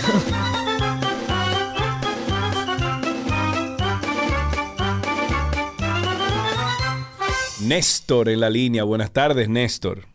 Buenas tardes, Sergio, Karina. ¿Cómo estás? Eh, yo quiero hacerle un, una observación al Ayuntamiento del Distrito Nacional y felicitarlo por organizar el caos en la, en la ciudad. Por ejemplo, en, la, en el sector de Perilla, eh, han puesto eh, parqueos en la vía y en principio prohibieron que se estacionaran en el otro lado. Y ahora el parqueo que ellos legalizaron está funcionando y está funcionando el, el parqueo también de, de- en los dos sentidos de la vía. Es un caos total que han causado. Muy bien, muchísimas gracias por tu llamada. 829-236-9856. También estamos en Twitter Spaces, arroba 12 y 2 en Twitter Spaces. Tengo a Ceci, nuestra querida Cecilia, hace un ratito. Adelante, Ceci, habilita tu micrófono, te escuchamos por aquí. Cuéntanos. Cecilia Anderson. ¿Cómo va a ser? Ceci. Ahí está. Hola. Cuéntamelo, Hola, Ceci. hola, hola. ¿Me escuchas? Sí, perfectamente. Cuéntanos. Ah, muchas gracias. No, eh, yo quiero, ya de manera muy particular, felicitar a nuestra querida Josefina Antonia que está hoy celebrando el Día de su Santo y Oh, desearle bien, que termine de recuperarse, que termine de recuperarse muy bien, que todas la queremos mucho. Ay, Josefina Antonia, uno de nuestros oyentes más queridas aquí en 12 y 2. Pronta recuperación. Vámonos con un poquito de samba.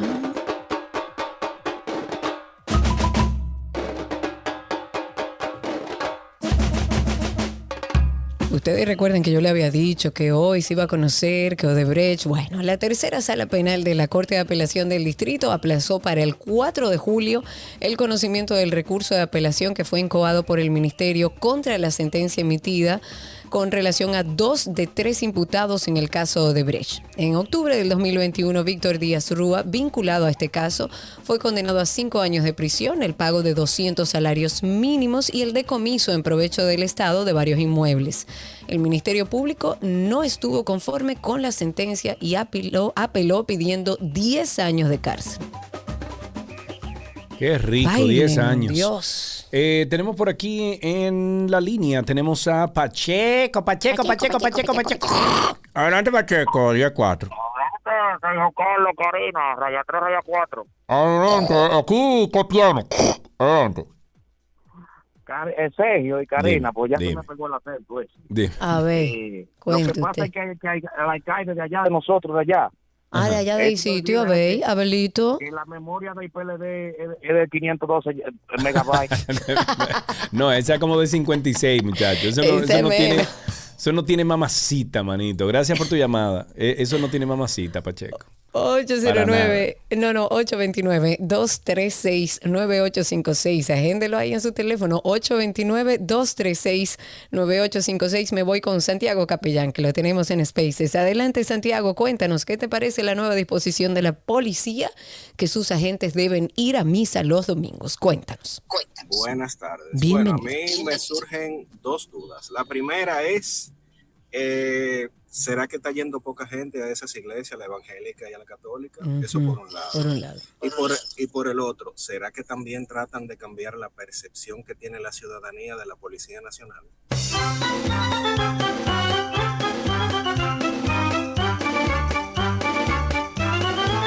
Todo, todo, todo, todo lo que quieres está en 12 y 2. La UAST en las mejores manos. Jorge Asjana, Rector 2226. Con Anjimed, tu garganta deja de doler. Anjimed te brinda frescura al instante y alivio efectivo que te hará sentir como nuevo. Búscalo en farmacias, Anjimed Tabletas y el nuevo Anjimed Spray. Consulta a tu médico.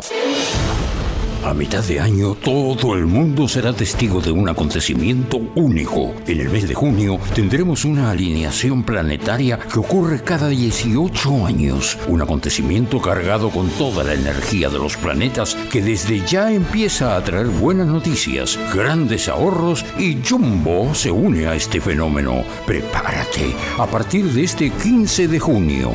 Jumbo, lo máximo.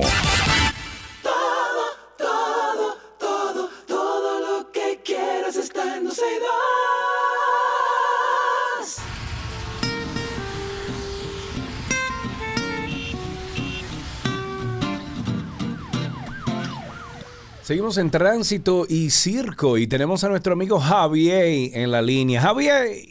Adiós, Sergio, pero con lo que voy a decirte, tú Ajá. a gustar. Hola, ¿Qué tú, Karina. qué tú vas a decir, Javier? Hola, Javier. Todo saludar a Karina. Sí, Claro, claro, te escucha. te Eh, escucha.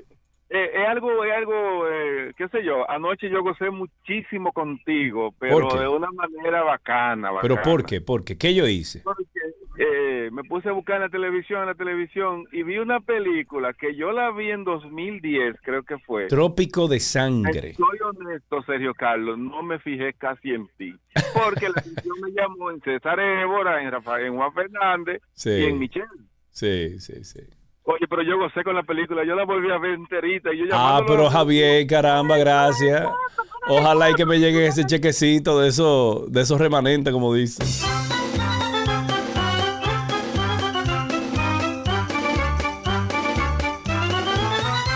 Nuestro amigo Raúl está en la línea. Buenas tardes, Raúl.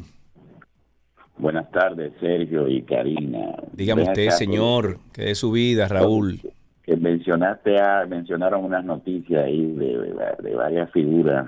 eh, creo que Justin, que me llama Justiniano Viverón, creo que tenía. Justin Bieber, algo, sí. le Está afectando la memoria, algo así. Yo oigo a Sergio que se le olvidaron los teléfonos de aquí. Sí, yo, yo después del segundo COVID, mío. Raúl, estoy chipeando de a duro, manito. No, será lo del COVID, los post-COVID, ustedes hablaron el otro día. Sí, sí, eso mismo. Yo estaba hablando incluso con la doctora fuera de, micrófono porque me está pasando mucho y me recomendó algunas vitaminas. Me la estoy tomando, pero Ah, sí, pues estoy chipeando Sergio, por mucho. favor. No, y no Gracias. será, Sí, ok. eh, eh, y no será el ácido viejúrico que te está atacando. Mira, Raúl del Además, diantre. Oh, Raúl, pero ven acá.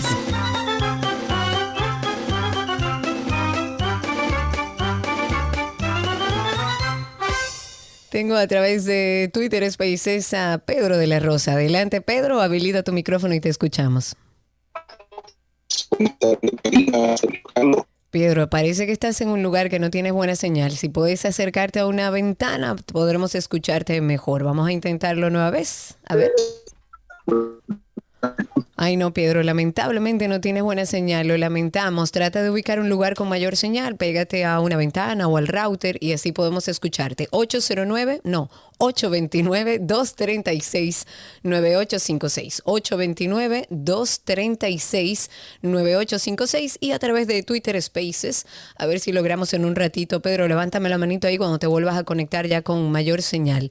Mientras tanto, comentarles que distintas empresas de transporte de pasajeros del distrito y del Gran Santo Domingo han decidido retirar su membresía de Conatra.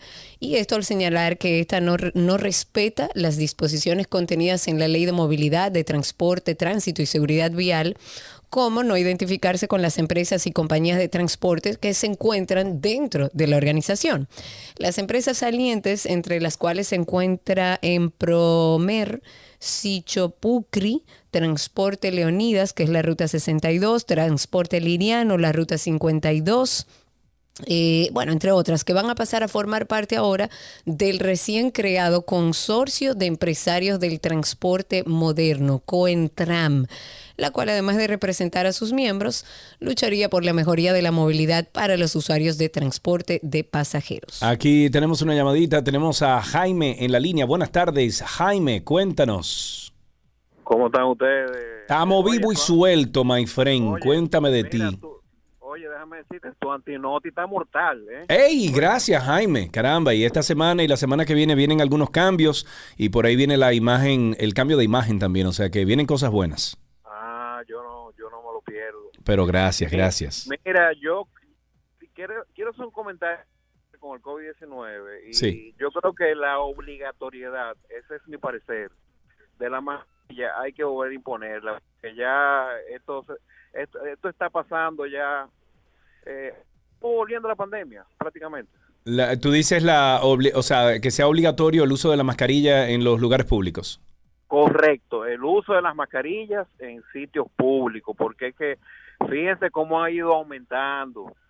Entonces Sí, tenemos Sí, pero eso, eso también, Jaime, hay que, hay que ser justos. Es una curva que está aumentando en, en el mundo completo. O sea, aquí en, en Georgia, en dos semanas ha ido de un 6% a estamos como en un 45%. O sea que eh, una disposición no solamente de República Dominicana, tendría que ser de nuevo algo que, que baje desde la eh, CDC del Atlanta o, o la OMS o algo por el estilo, porque están subiendo en todos lados. Y estoy de acuerdo contigo, no obligado, pero que se incentive a la gente a, a usar sus mascarillas. 829-236-9856. Pensé que estaba en 829-236-9856. Mira, me, me manda nuestro amigo Celso, creo que fue, sí. Celso, muchísimas gracias, Celso Guerrero de nuestro grupo, nuestra comunidad de 12 y 2, que República Dominicana juega hoy, la, la selección nacional de fútbol dominicano juega hoy, 13 de junio a las 8 de la noche, hora dominicana, 8 de la noche contra Guatemala. Para aquellos que les interese, que yo creo que es interesante que empecemos a ver el desarrollo y con, ir conociendo la historia de nuestro fútbol, a través de CONCACAF, la página de CONCACAF en YouTube, ellos están haciendo las transmisiones de todos los partidos. Por lo menos es el lugar donde yo he conseguido que eh, ver al equipo dominicano. Búsquenlo en YouTube así mismo como la CONCACAF y a las 8 de la noche juega la selección dominicana contra Guatemala. 829-236-9856 es el teléfono en cabina. Hablemos de Jean-Elan Rodríguez, el caso Medusa. La defensa del ex procurador Jean-Elan Rodríguez manifestó en el día de hoy que el informe de auditoría que realizó la Cámara de Cuentas sobre la construcción de la cárcel Nueva Victoria o Las Parras no encontró ningún hallazgo ni de soborno ni de sobrevaluación que incrimine a su cliente. El jurista Francisco Franco además aprovechó para llamar la atención de la actual gestión por no haber ejecutado las garantías de construcción de la obra y por haber hecho pagos adicionales a los que ya se habían hecho en la contratación. Dice, esta, gestión no ha exigido el cumplimiento de las garantías de construcción ni de las garantías de bienes adicionales para amueblar las cárceles. Y hablo de televisores, de equipos electrónicos y todo lo que conlleva este tipo de construcción. Eso expresó el representante, el abogado de Jean Alain Rodríguez. Y por otro lado, el profesional del derecho dijo que el, el resultado de este informe impone, en primer lugar, la apertura de la nueva victoria y el uso de la misma una acción que según, según alegó no se ha realizado porque el Ministerio Público, según él, utiliza esta edificación en contra de su cliente, o sea, en contra de Jean Alain Rodríguez. Ahí tenemos a Miriam en la línea. Buenas tardes, Miriam. Buenas tardes. Buenas tardes. Eh, yo los escucho todos los días y gozo Gracias. muchísimo con el programa de ustedes. Gracias.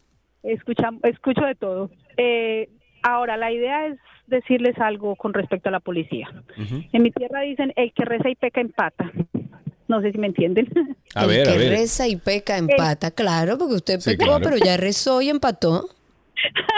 Sí, porque ante tanto abuso que hay de las autoridades, de la policía, tantas denuncias y exigirles a los policías que muchas veces ni tienen un- una formación académica finalizada, Exacto. exigirles cumplir con una religión, porque la religión no es la que salva, al final es Dios, cierto, pero exigirles de pronto cuando tienen otras concepciones es difícil. Y los ponen entre la espada y la pared porque voy a ir a misa a qué a cumplir no Eso no, es que ni siquiera es legal, ni siquiera es legal. Nosotros, nuestra constitución habla de un Estado laico, entonces nadie puede exigirle a ningún empleado de ningún sector que vaya a una iglesia, que vaya a la misa católica o cristiana o evangélica, porque aquí hay agnósticos, ateos, budistas, aquí hay de todo y hay que respetárselo. Ahí ya no está ahí en la línea 829-236-9856, 829-236-9856, el teléfono aquí en 12 y 2. Eh, no sé si viste que por ahí ya en Nuria, eh, en, en- ¿cómo se llama? Eh, Nuria.com o N.com, ya se está diciendo en una encuesta que Leonel Fernández sería el candidato más cerca de vencer a Abinader en el 2024. Rafael Paz y Omar Fernández se quedarían con la capital. No es como muy apresurada para hablar de eso. Digo yo, no sé. Cosas Yo no me río de Omar, eh, me río de... ¿De quién? ¿De paz? Entonces te ríes. Ah, pero tú eres un Él tiene, él tiene que hacer otro rap. Él tiene que, no, él tiene que hacer otro, otro rap. Otro rap. tiene- sí, tiene- Mira, tú.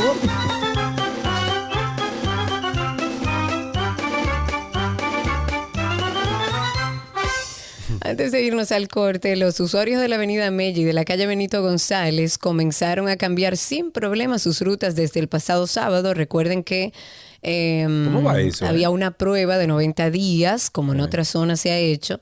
No se colocaron sanciones ni se van a colocar sanciones hasta que la gente se acostumbre a estos nuevos cambios. Y desde el sábado está la DGC ahí orientando a los conductores sobre el uso de estas nuevas rutas y en las calles perpendiculares también, en la Mello, en, en la Mella y en la Benito, en ambas direcciones, también hay agentes de la DGC que se mantienen orientando a los conductores a los que mm, eh, lo ayudan a utilizar las vías de acuerdo con las nuevas di- disposiciones que fue aprobada. En la Palo Hincado, con Mella, fueron ahí sí colocadas algunas vallas que impiden girar a la derecha, como era una costumbre, para transitar la vía oeste-este. Y ahora los vehículos tienen que subir por la calle Emilio Prudón para transitar la avenida Mella. Entonces los conductores lo deben hacer en dirección este-oeste hasta la 16 de agosto para entonces luego tomar la Bolívar.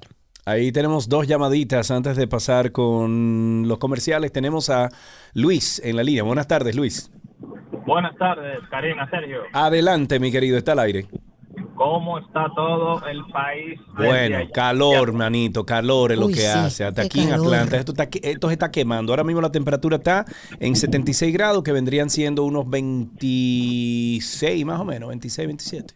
Yo, yo iba a decir que entre los comentarios de Leonel y sus secuaces y el polvo del Sahara tienen a República Dominicana loco.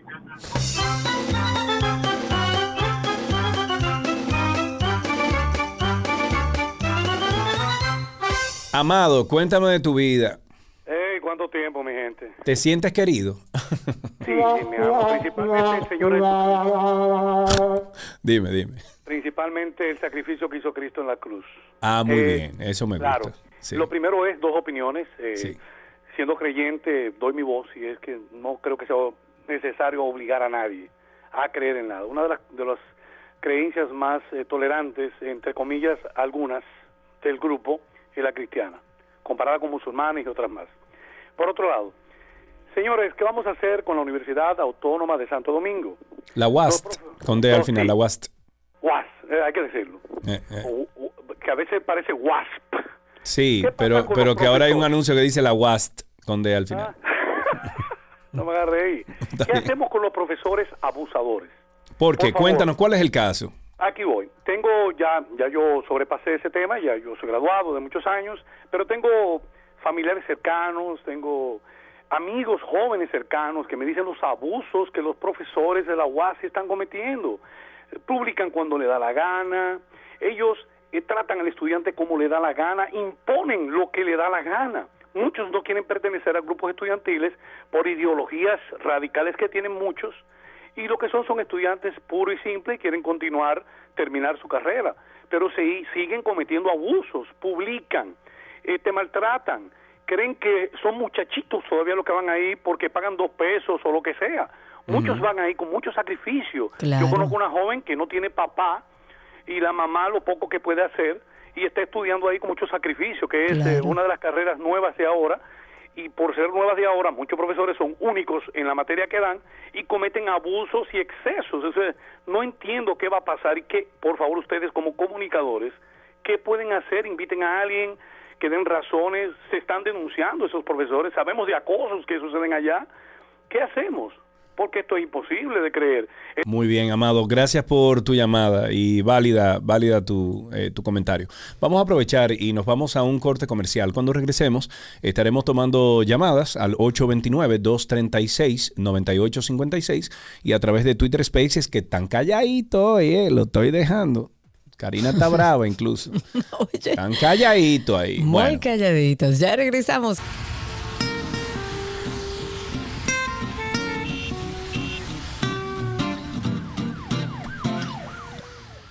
Seguimos en Tránsito y Circo. Última parte de este segmento. Ustedes pueden llamarnos al 829-236-9856. Cuéntenos cómo está la calle, el tránsito, qué le parece la nueva disposición de la policía, que todos sus agentes deben ir a la iglesia evangélica, cristiana o católica los domingos y que se le debe dar un reporte de quiénes fueron y quiénes no. Llámenos al 829-236-9856 o a través de Twitter Spaces que están hoy tranquilitos. Ahí le mandé a Baplum una invitación para que hable con nosotros y ni caso me hizo. Es bueno que lo sepan. 829-236-9856. Hablar de un caso en particular que saca Conani que ha rechazado la, entre comillas, corrección difundida en un video de una madre que decidió rasurarle las cejas a Sí, su hijo horrible menor por realizarse rayas sin su consentimiento y que, bueno, se hizo viral este fin de semana. Esta entidad del Sistema Nacional de Protección a la Niñez dijo sentirse impactado, como gran parte del país, por este caso que se difundió en redes y estuvieron indicando que este tipo de métodos de corrección y otros similares constituyen una forma de abuso psicológico. Yo creo que debemos trabajar en cambiar esa cultura de violencia. Debemos generar campañas, debemos sentarnos a organizar cómo podemos hacerlo para que el dominicano, la mayoría del dominicano entienda que se puede criar sin violencia. No hay necesidad de violencia. La, violencia genera más vi- violencia. Y usted le da a un niño, le hace una o le genera una situación como esta, y usted está, entre comillas, haciéndolo por amor. Así va él a interpretar el amor o ella a través de golpes o a través de situaciones como esta. Conani hizo la invitación para que todos los padres y madres en el país vayan a los cursos y talleres de crianza positiva, que ojalá desde Conani nos envíen la información de esos talleres y de esos cursos. Nosotros se lo promocionamos aquí de manera gratuita porque tenemos que cambiar esa cultura de violencia. Estos cursos y talleres están diseñados, impartidos por profesionales altamente capacitados, según ellos informan, están dispuestos a acompañar a las familias en su desarrollo. Cambiemos la violencia, llevemos una educación más positiva. Se puede. Se puede controlar a, a un niño y educar a un niño sin tener que maltratarlo. 829-236-9856. Ahí tenemos en la línea a Santiago. Buenas tardes, Santiago. Adelante. Buenas tardes, buenas tardes, Sergio y Karina. Es un honor. Hermano. Eh, mira, yo soy profesor de la universidad, tengo alrededor de 27 años impartiendo docencia en la universidad y fui presidente del sindicato de profesores de la Universidad ¿Qué Autónoma. tú crees de ese comentario que hizo nuestro oyente sobre los abusos que supuestamente, según él, eh, hacen los profesores a estudiantes en la UAS? Sí, precisamente eh, una de las cosas que nos convertimos fue en defensa de esos estudiantes que podían presentar alguna situación y esos profesores eh, que pudieron haber eh, abusado o, o alguna acción que pudiera entenderse como un abuso, eh, pues pudimos eh, hablar, conversar y llevar, llegar a un acuerdo en donde la universidad puede tomar medidas con esos profesores, pero eh, eh, no, eso ya es una práctica que ha sido prácticamente eliminado. A mí me gustaría eh, que el, el padre o el oyente que eh, manifestó que no lo dejáramos en una, en una denuncia general, sino que fuéramos a casos específicos, por ejemplo, la joven que él mencionó, qué profesor, que entonces nosotros poder eh, tomar la medida para subsanar esa situación, porque un tipo de denuncia así alegre, eh, pues pone la universidad como que si la universidad no tuviera un régimen de consecuencias, y la universidad tiene un régimen de consecuencias bastante fuerte con nosotros los profesores eh, dentro.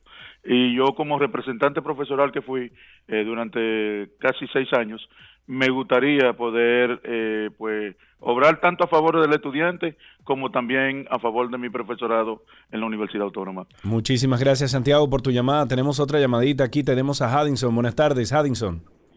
Hola Sergio, hola Karina, ¿cómo estás? Estamos vivos y sueltos, amigo. Cuéntanos.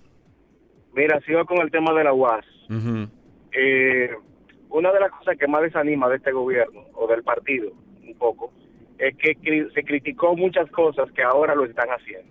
Por ejemplo. Y es alarmante, es alarmante como el señor García Fermín, quien hoy es director del MESIT, y su esposa, actual candidata a vicerrectora, que antes era de Participación Ciudadana, Rosalía, están de me- me- metidos de cabeza haciendo campaña a favor de uno de los dos candidatos, lo cual antes se criticaba. Se criticaba porque es incorrecto que el gobierno tenga voz y voto en una actividad que se supone que debería de ser una, una institución como la UAS, descentralizada y nada que ver con el gobierno, independientemente de que sea público. Entonces es duro cuando tú ves estos líderes que dicen una cosa antes, cuando son, qué sé yo, oposición, y luego que entran y le tocan el turno al bate, cometen los mismos faos, los mismos errores de, que se cometieron antes. Es vergonzoso ver al señor García Fermín, hoy director, eh, perdón, ministro del MESID, metido de cabeza haciendo campaña a favor de uno de los candidatos. Eso es vergonzoso. Y su esposa, que tanto habló en participación ciudadana de lo que era correcto y lo que no es correcto, debería hoy de pedir perdón.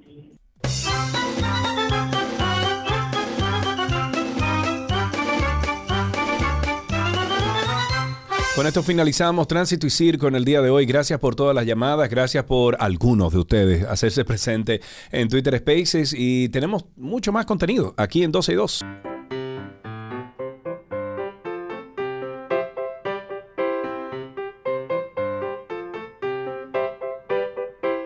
Suena ahí la cancioncita que siempre, siempre, siempre le dice a nuestros niños que estamos esperando sus llamadas.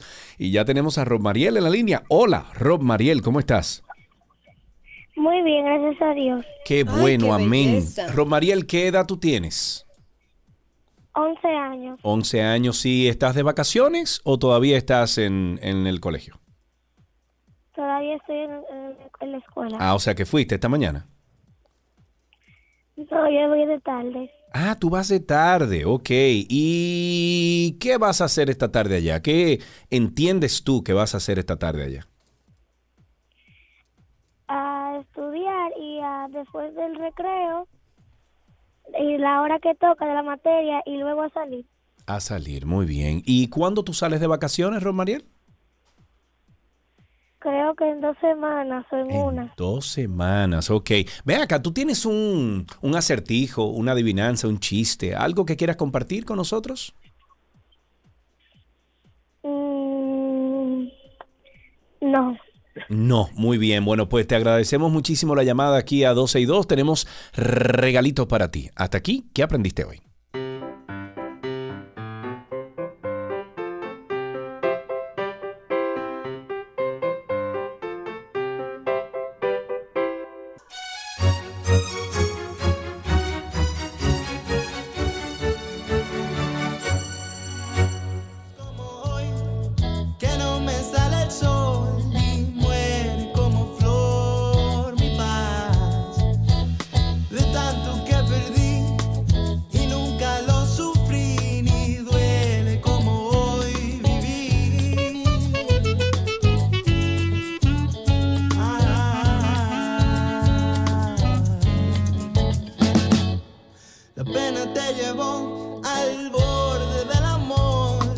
Escuchan ahí se llama La Pena y es de Luis Tomás y está con nosotros en la línea. Luis Tomás, hermano, ¿cómo estás?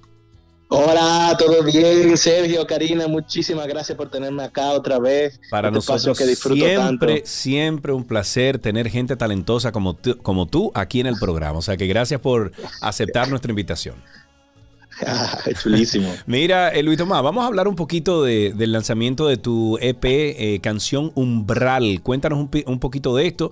¿Desde cuándo vienes trabajando este EP? Eh, ¿qué, ¿Cuánto trabajo te, te, te- te tardó hacer todo esto? Bueno, creo que diste en la diana con la pregunta y porque, eh, como tú sabrás, trabajando, que trabajas en el arte y trabajas en los medios, en los últimos años para la cultura y para el arte han sido difíciles. Y para este proyecto que ahora viene a salir, Canción Umbral, no fue diferente. En el 2020 y el 2021 casi no hubo actividad artística, que es lo que sostiene el, el motor de, de lo que trabajamos en el arte y producimos, ¿verdad? Sí, sí. Entonces, este trabajo se vio medio rezagado, tuvimos que cambiar el plan un par de veces, Eh, queríamos sacar un trabajo íntegro y las canciones, que todas las canciones fueran frescas Y lo que decidimos hacer fue ir sacando lo- los temas por sencillo y, y alguna gente han ido conociendo parte de este EP gracias a eso. Pero ahora venimos con todo el material del, del canción Umbral el jueves a sacarlo y contentísimo, Carlos, porque de verdad que fue, ha sido un trabajo, como tú dices, ha sido un esfuerzo y ha sido muchas cosas que se han conjugado para que podamos este jueves lanzar. Qué bueno. E- Este EP cuenta historias de qué exactamente eh, en diferentes canciones.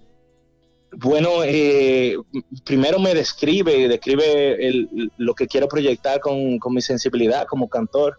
Eh, son mis primeros trabajos discográficos formales como solista y entonces lo que va a contar precisamente es como los diferentes ángulos por donde yo siento y por donde yo me quiero expresar, por eso se llama canción umbral. El nombre viene a hablar de ese espacio literal, del umbral de, un- de una puerta, que es el, la zona cero, el punto de donde todo es posible, donde todo queda delante de ti. Sí. Y así mismo yo sentía que eran estas canciones como que me des- me- cada una me trazaba un camino, cada uno era el punto de partida de algo maravilloso y así, y así va a ser, así ha sido y así va a ser.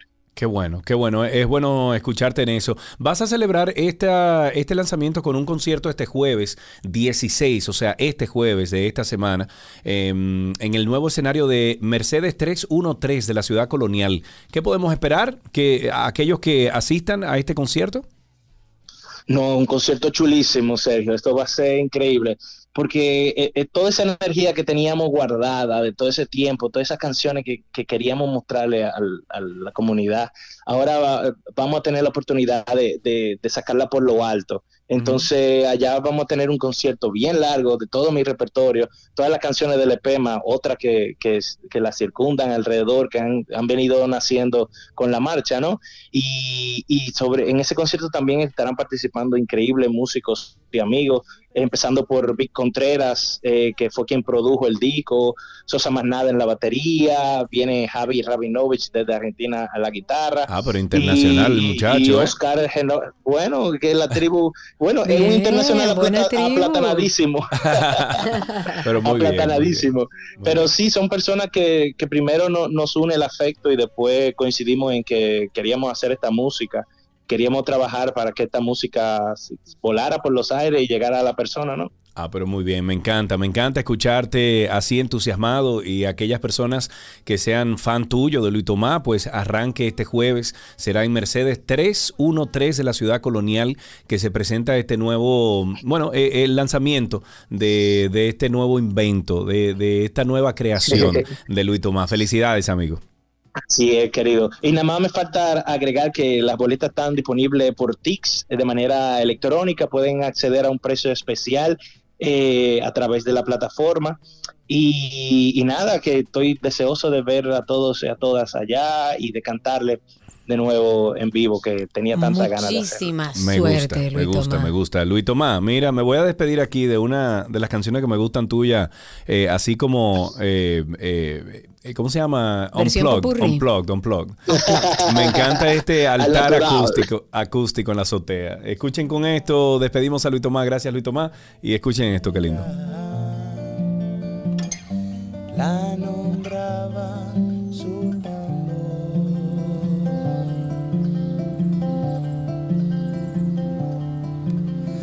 Ella en su afán de anhelar ese cielo. Señores, qué cosa tan rica. ¿Tú te imaginas un vinito a las 6 de la Ay, tarde? sí, ¿eh? con esa musiquita. Ay, caramba, hasta aquí arte en 12 y 2.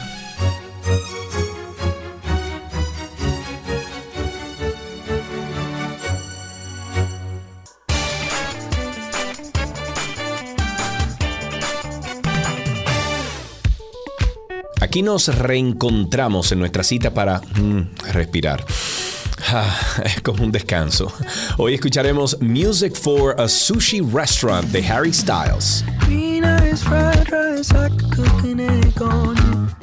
Como se puede suponer, Harry Styles ciertamente se inspiró al ir a cenar a un restaurante de sushi. El cantante estaba ahí almorzando con su productor cuando sonó una de sus canciones más antiguas y dijo que era música realmente extraña para un restaurante de sushi, lo que lo llevó a preguntarse cómo sonaría la música para un restaurante de sushi. Algunas de las letras rinden homenaje al restaurante de sushi, con referencias al arroz frito, al huevos cocidos, un mensaje para el té verde, etc. Y como saben, el té verde se sirve en muchos restaurantes de sushi, ya que combina muy bien con el sushi y tiene la ventaja adicional de ser uno de los mejores tés para beber para la salud. Si eres fanático de la comida oriental, pues te invitamos a disfrutar de Music for a Sushi Restaurant de Harry Styles, que hoy se añade a nuestro playlist de canciones positivas.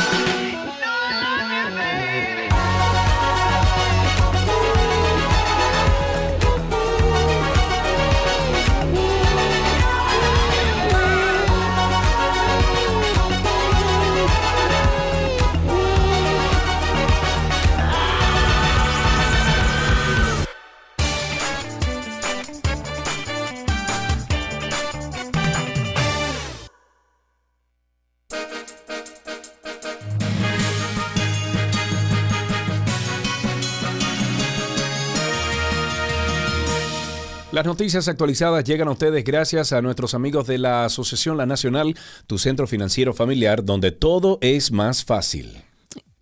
Iniciamos las noticias. El primer ministro de Canadá, Justin Pierre James, informó en el día de hoy que dio positivo al COVID, esto luego de su participación en la Cumbre de las Américas. Dice, he dado positivo por COVID, seguiré las pautas de salud y me aislaré. Estoy bien y eso es gracias a mis vacunas. Si aún no lo ha hecho, obtenga sus vacunas o vacunas de refuerzo. Protejamos nuestro sistema de salud y protejámonos entre todos. Señores, recuerden que a fin de mes se vencen un lote de muchas vacunas y están ahí. Está creciendo otra vez la eh, los contagios en nuestro país. Yo creo que es tiempo de que lados. todos aquellos, en todos lados, pero en nuestro país está creciendo. Todos los días hay más contagiados.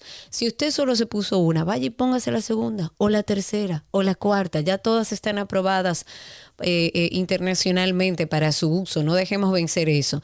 Comentamos esta noticia porque recordemos que el pasado viernes, en el marco de la Cumbre de las Américas, el presidente de la República, Luis Abinader, y este, Justin Pierre, estuvieron en una reunión que, de hecho, trascendió, que trataron temas relacionados al cambio climático, a generar crecimiento económico, abordar la seguridad alimentaria y energética. Nuestro presidente ya tuvo COVID y está vacunado, o sea que dentro de esto, dentro de todo está en un marco seguro de salud. En otra noticia, varios brotes de rabia humana. Como si, óyeme, como si todo lo que estuviera pasando ahora no es suficiente. O sea, no, no, no, no es suficiente, hay que aumentar más. Bueno, se ha producido un brote de rabia humana en comunidades, en comunidades de Santiago, en la región norte y en otras localidades del país. Eso informó este lunes el Colegio Médico Dominicano. eh, o más bien el Colegio Dominicano de Médicos Veterinarios.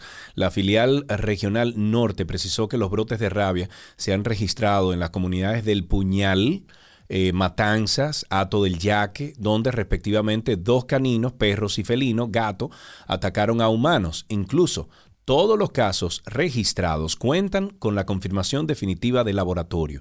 Eso informó el Colvet. Eh, y estoy citando, estos brotes de rabia ponen en evidencia el deterioro por descuido de las autoridades de salud sobre el Programa Nacional de Control y Erradicación de la Rabia, eh, una muy peligrosa enfermedad dada su altísima letalidad o capacidad de causar la muerte a los atacados con mordeduras por esos animales. Advierten en su nota, por, ah, tú vas a ver ahora eh, perro y gato muerto en la calle, porque lo que hacen es que le echan veneno. y Sí, ya, le echan veneno, qué barbaridad. El Colegio Dominicano de Ingenieros, Arquitectos y, y Agrimensores, o CODIA, como se le conoce, ha ordenado una investigación sobre los permisos de una construcción que se está levantando al lado de su sede principal, que recordemos, ha salido en todos los medios de comunicación, hubo un derrumbe de uno de los salones de su estructura, que llama como a suspicacia, porque tú dices, a los ingenieros se le cayeron el edificio, no pudieron darse cuenta, o establecer criterios de prevención si tienen una construcción al lado. Pero bueno, el ingeniero Dolores Núñez, que es el presidente de este gremio, o sea, del CODIA, dijo que la evaluación la realiza una comisión de profesionales. Ellos quieren establecer si esa construcción que está al lado, donde están realizando excavaciones de hasta dos metros justo al lado de la zapata y moviendo materiales ahí, pues primero si cuenta con los permisos correspondientes, porque si cuen- cuenta con los permisos correspondientes, debe haber un estudio previo. Las excavaciones realizadas en esa edificación que se levanta de acuerdo a las evaluaciones preliminares es lo que ha provocado que una parte de la estructura del salón de actos Julio Ravelo de la Fuente se derrumbara, dado que el edificio colonial, recuerden, eso tiene más de 500 años. Hay que ver ahora eh, esa lamentable pérdida de una edificación con tanta historia. Hmm. En otra noticia, por cuarta vez, Carlos Silver irá por el récord Guinness de más horas cantando sin parar. A Carlos hay que darle el premio a la, a la a la persistencia. consistencia y a la Claro. consistencia también. El cantante ya se encuentra en los ensayos de su hazaña, según informó a través de redes sociales. En esta ocasión intenta inscribir su nombre en el libro de récord Guinness desde España del 7 al 12 de octubre en la Plaza Mayor de Madrid. El mundo será testigo de la hazaña humana y solidaria más grande de la historia, eso dijo Silver. La última vez que el cantante dominicano intentó romper el récord fue a finales del 2020, que aunque completó la hazaña, Guinness no lo certificó porque no cumplió con el tiempo de descanso establecido. El señor Silver no cumplió con los lineamientos durante el intento de récord, especialmente el relativo a las pausas de descanso permitidas, habiendo sido las mismas más largas de lo permitido en nuestro reglamento. Eso determinó Guinness World Records. A esto el cantante respondió y dijo que esta vez fue porque se repitieron varias canciones el mismo día y eso es una regla de Guinness, aunque se justificó diciendo que cada vez que se daba cuenta que se repetían los temas, los mandaba a quitar y seguía cantando a capela. Señor, Bueno, pero búsquese una gente que lo organice también porque... Qué lío. Pero yo creo que Alberto estaba. eh, Bueno, pero entonces, ¿de quién es la culpa? Que él estaba no, cantando no lo sé, no lo sé, no lo sé, no lo sé, pero hay que darle un premio a la persistencia. Un tema importante, la Fiscalía de Santiago ha alertado a todos los padres y madres a que extremen la vigilancia de sus hijos menores de edad, sobre todo por el contenido al que están accediendo en sus dispositivos electrónicos que además se les entrega cada vez más joven, para que eviten que se conviertan en víctimas de explotación sexual. Esta advertencia la hace justamente la Fiscalía luego del arresto de Johannes Strisi Suárez, de 21 años de edad, a quien le acusan de ser parte de una organización criminal transnacional dedicada a la comercialización y producción de contenido pornográfico infantil y a la explotación sexual de menores a través de medios electrónicos. Esta supuesta red de explotación sexual funcionaba a través de un sitio de mensajería que operaba en la República Dominicana y en Estados Unidos y al imputado también se le acusa de compartir enlaces de igual contenido. La Fiscalía de Santiago dijo que cuenta con fotografías extraídas de los videochats que el, imputaba, el imputado realizaba con niñas en los que las incitaba a mostrar sus partes íntimas. Lo primero es que trate de dejar hasta la mayor cantidad de edad posible. Yo soy una madre que mis hijos me dicen que todos sus amigos tienen celulares. Bueno, ya el grande no, pero mi pequeño dice, todos mis amigos tienen celulares y yo soy el único. Bueno, eso me quita un peso de arriba y menos cosas que supervisar. Y les recomiendo, que siempre lo he hecho en este programa, una plataforma que se llama Custodio con Q, custodio. Esa es una herramienta que ustedes pueden utilizar primero poniéndole el tiempo que ustedes quieran que usen, poniéndole las páginas a las que usted quiere que tenga acceso.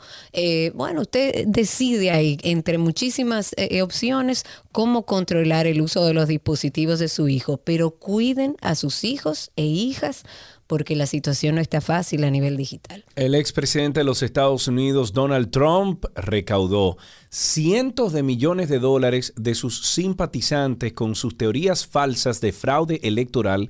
Eso dijo este lunes la legisladora demócrata Zoe Lofgren.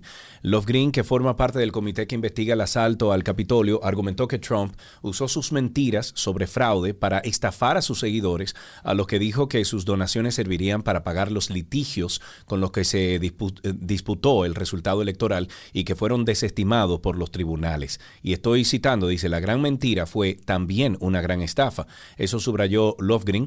La segunda audiencia del comité que investiga el asalto al Capitolio está centrada en la campaña de desinformación creada por Trump y sus aliados para promover las mentiras sobre fraude en las elecciones 2020. Si ustedes tienen eh, un tiempecito, váyase a ver las dos horas que hay en YouTube de la semana pasada de estas audiencias públicas que se están haciendo del Senado de, la- de los Estados Unidos para informar, porque esto no tiene ningún tipo de repercusión legal, pero esto es más bien para informar eh, la estrategia que utilizó los que estaban allegados a Trump para comenzar este gran fraude o esta gran mentira de que le robaron las elecciones del 2020.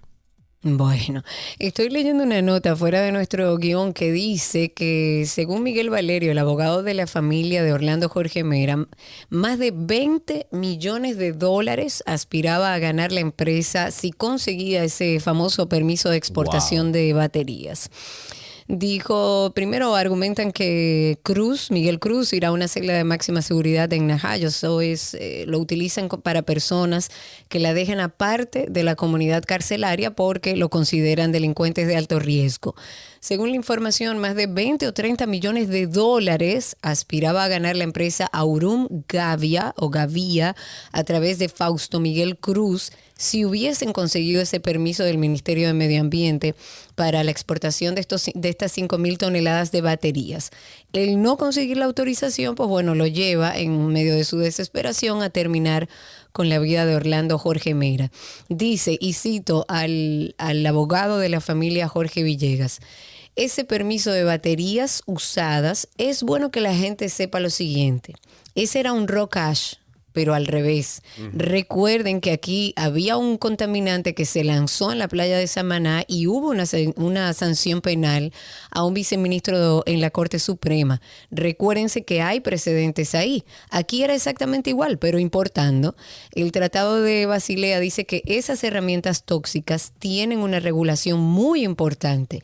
Y ese señor, o sea, Miguel Cruz, no estaba aspirando a ganarse poco dinero. Los cálculos que se hicieron fueron más de 20 o 30 millones de dólares si lograba ese permiso. No solamente eso, Cari, que hay mucha gente aquí eh, que independientemente recoge batería, etcétera, y tú sabes cómo la limpian, vertiendo ese contenido ácido a las cloacas, a los Claro. ríos, a las aguas, Ujú, etcétera. Y eso es una contaminación impresionante que hace no solamente al medio ambiente, sino al agua. Y por eso a veces uno se encuentra, por ejemplo, con peces, con, con eh, en, en diferentes lagos y lagunas, etcétera, que se mueren cientos de peces de repente. Y es eso. Son esos independientes que van y vierten esa agua sin ningún tipo de, de- de pudor. O sea, eh, ah, no, vamos a limpiarla, ven. No tírala. saben. Y punto. Sergio, pero yo no, yo no sé si yo hice aquí una historia una vez, que yo aquí, eh, donde vivo, que colindo con, con un arroyo, con un río, había un señor tirando basura.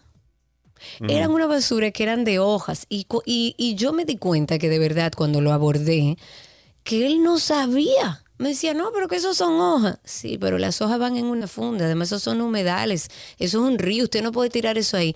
Y la verdad es que no lo saben. No, no lo saben. No, falta O de se educación. hacen los pendengos también. Ajá, también. Bueno, nos vamos con que la actriz estadounidense Amber Heard dice que no espera que el público en general entienda lo que vivió en su matrimonio con el actor Johnny Depp, una relación que terminó en el 2017 y que ha acaparado recientemente la atención de los medios de comunicación y redes sociales tras las demandas y contrademandas presentadas por ambos y que dieron lugar a un mediático juicio.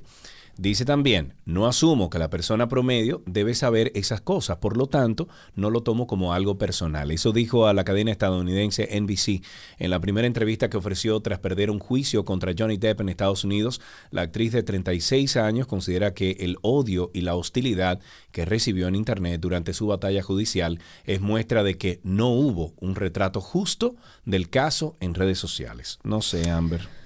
Bueno, en, en No redes sé, sociales la Amber. maltrataron realmente. Fue Sí, pero no sé. Amber, no sé, Amber. Yo, No yo ya me recojo y me desconecto de eso y sano o trato No de sé, sanar. no sé. Finalmente, el senador republicano Marco Rubio ha pedido al fiscal general de Estados Unidos que solicite a Interpol la emisión de una alerta roja internacional para arrestar al, di- al dictador venezolano Nicolás Maduro para que responda a cargos de narcotráfico ante la justicia estadounidense. Y hasta aquí las noticias actualizadas.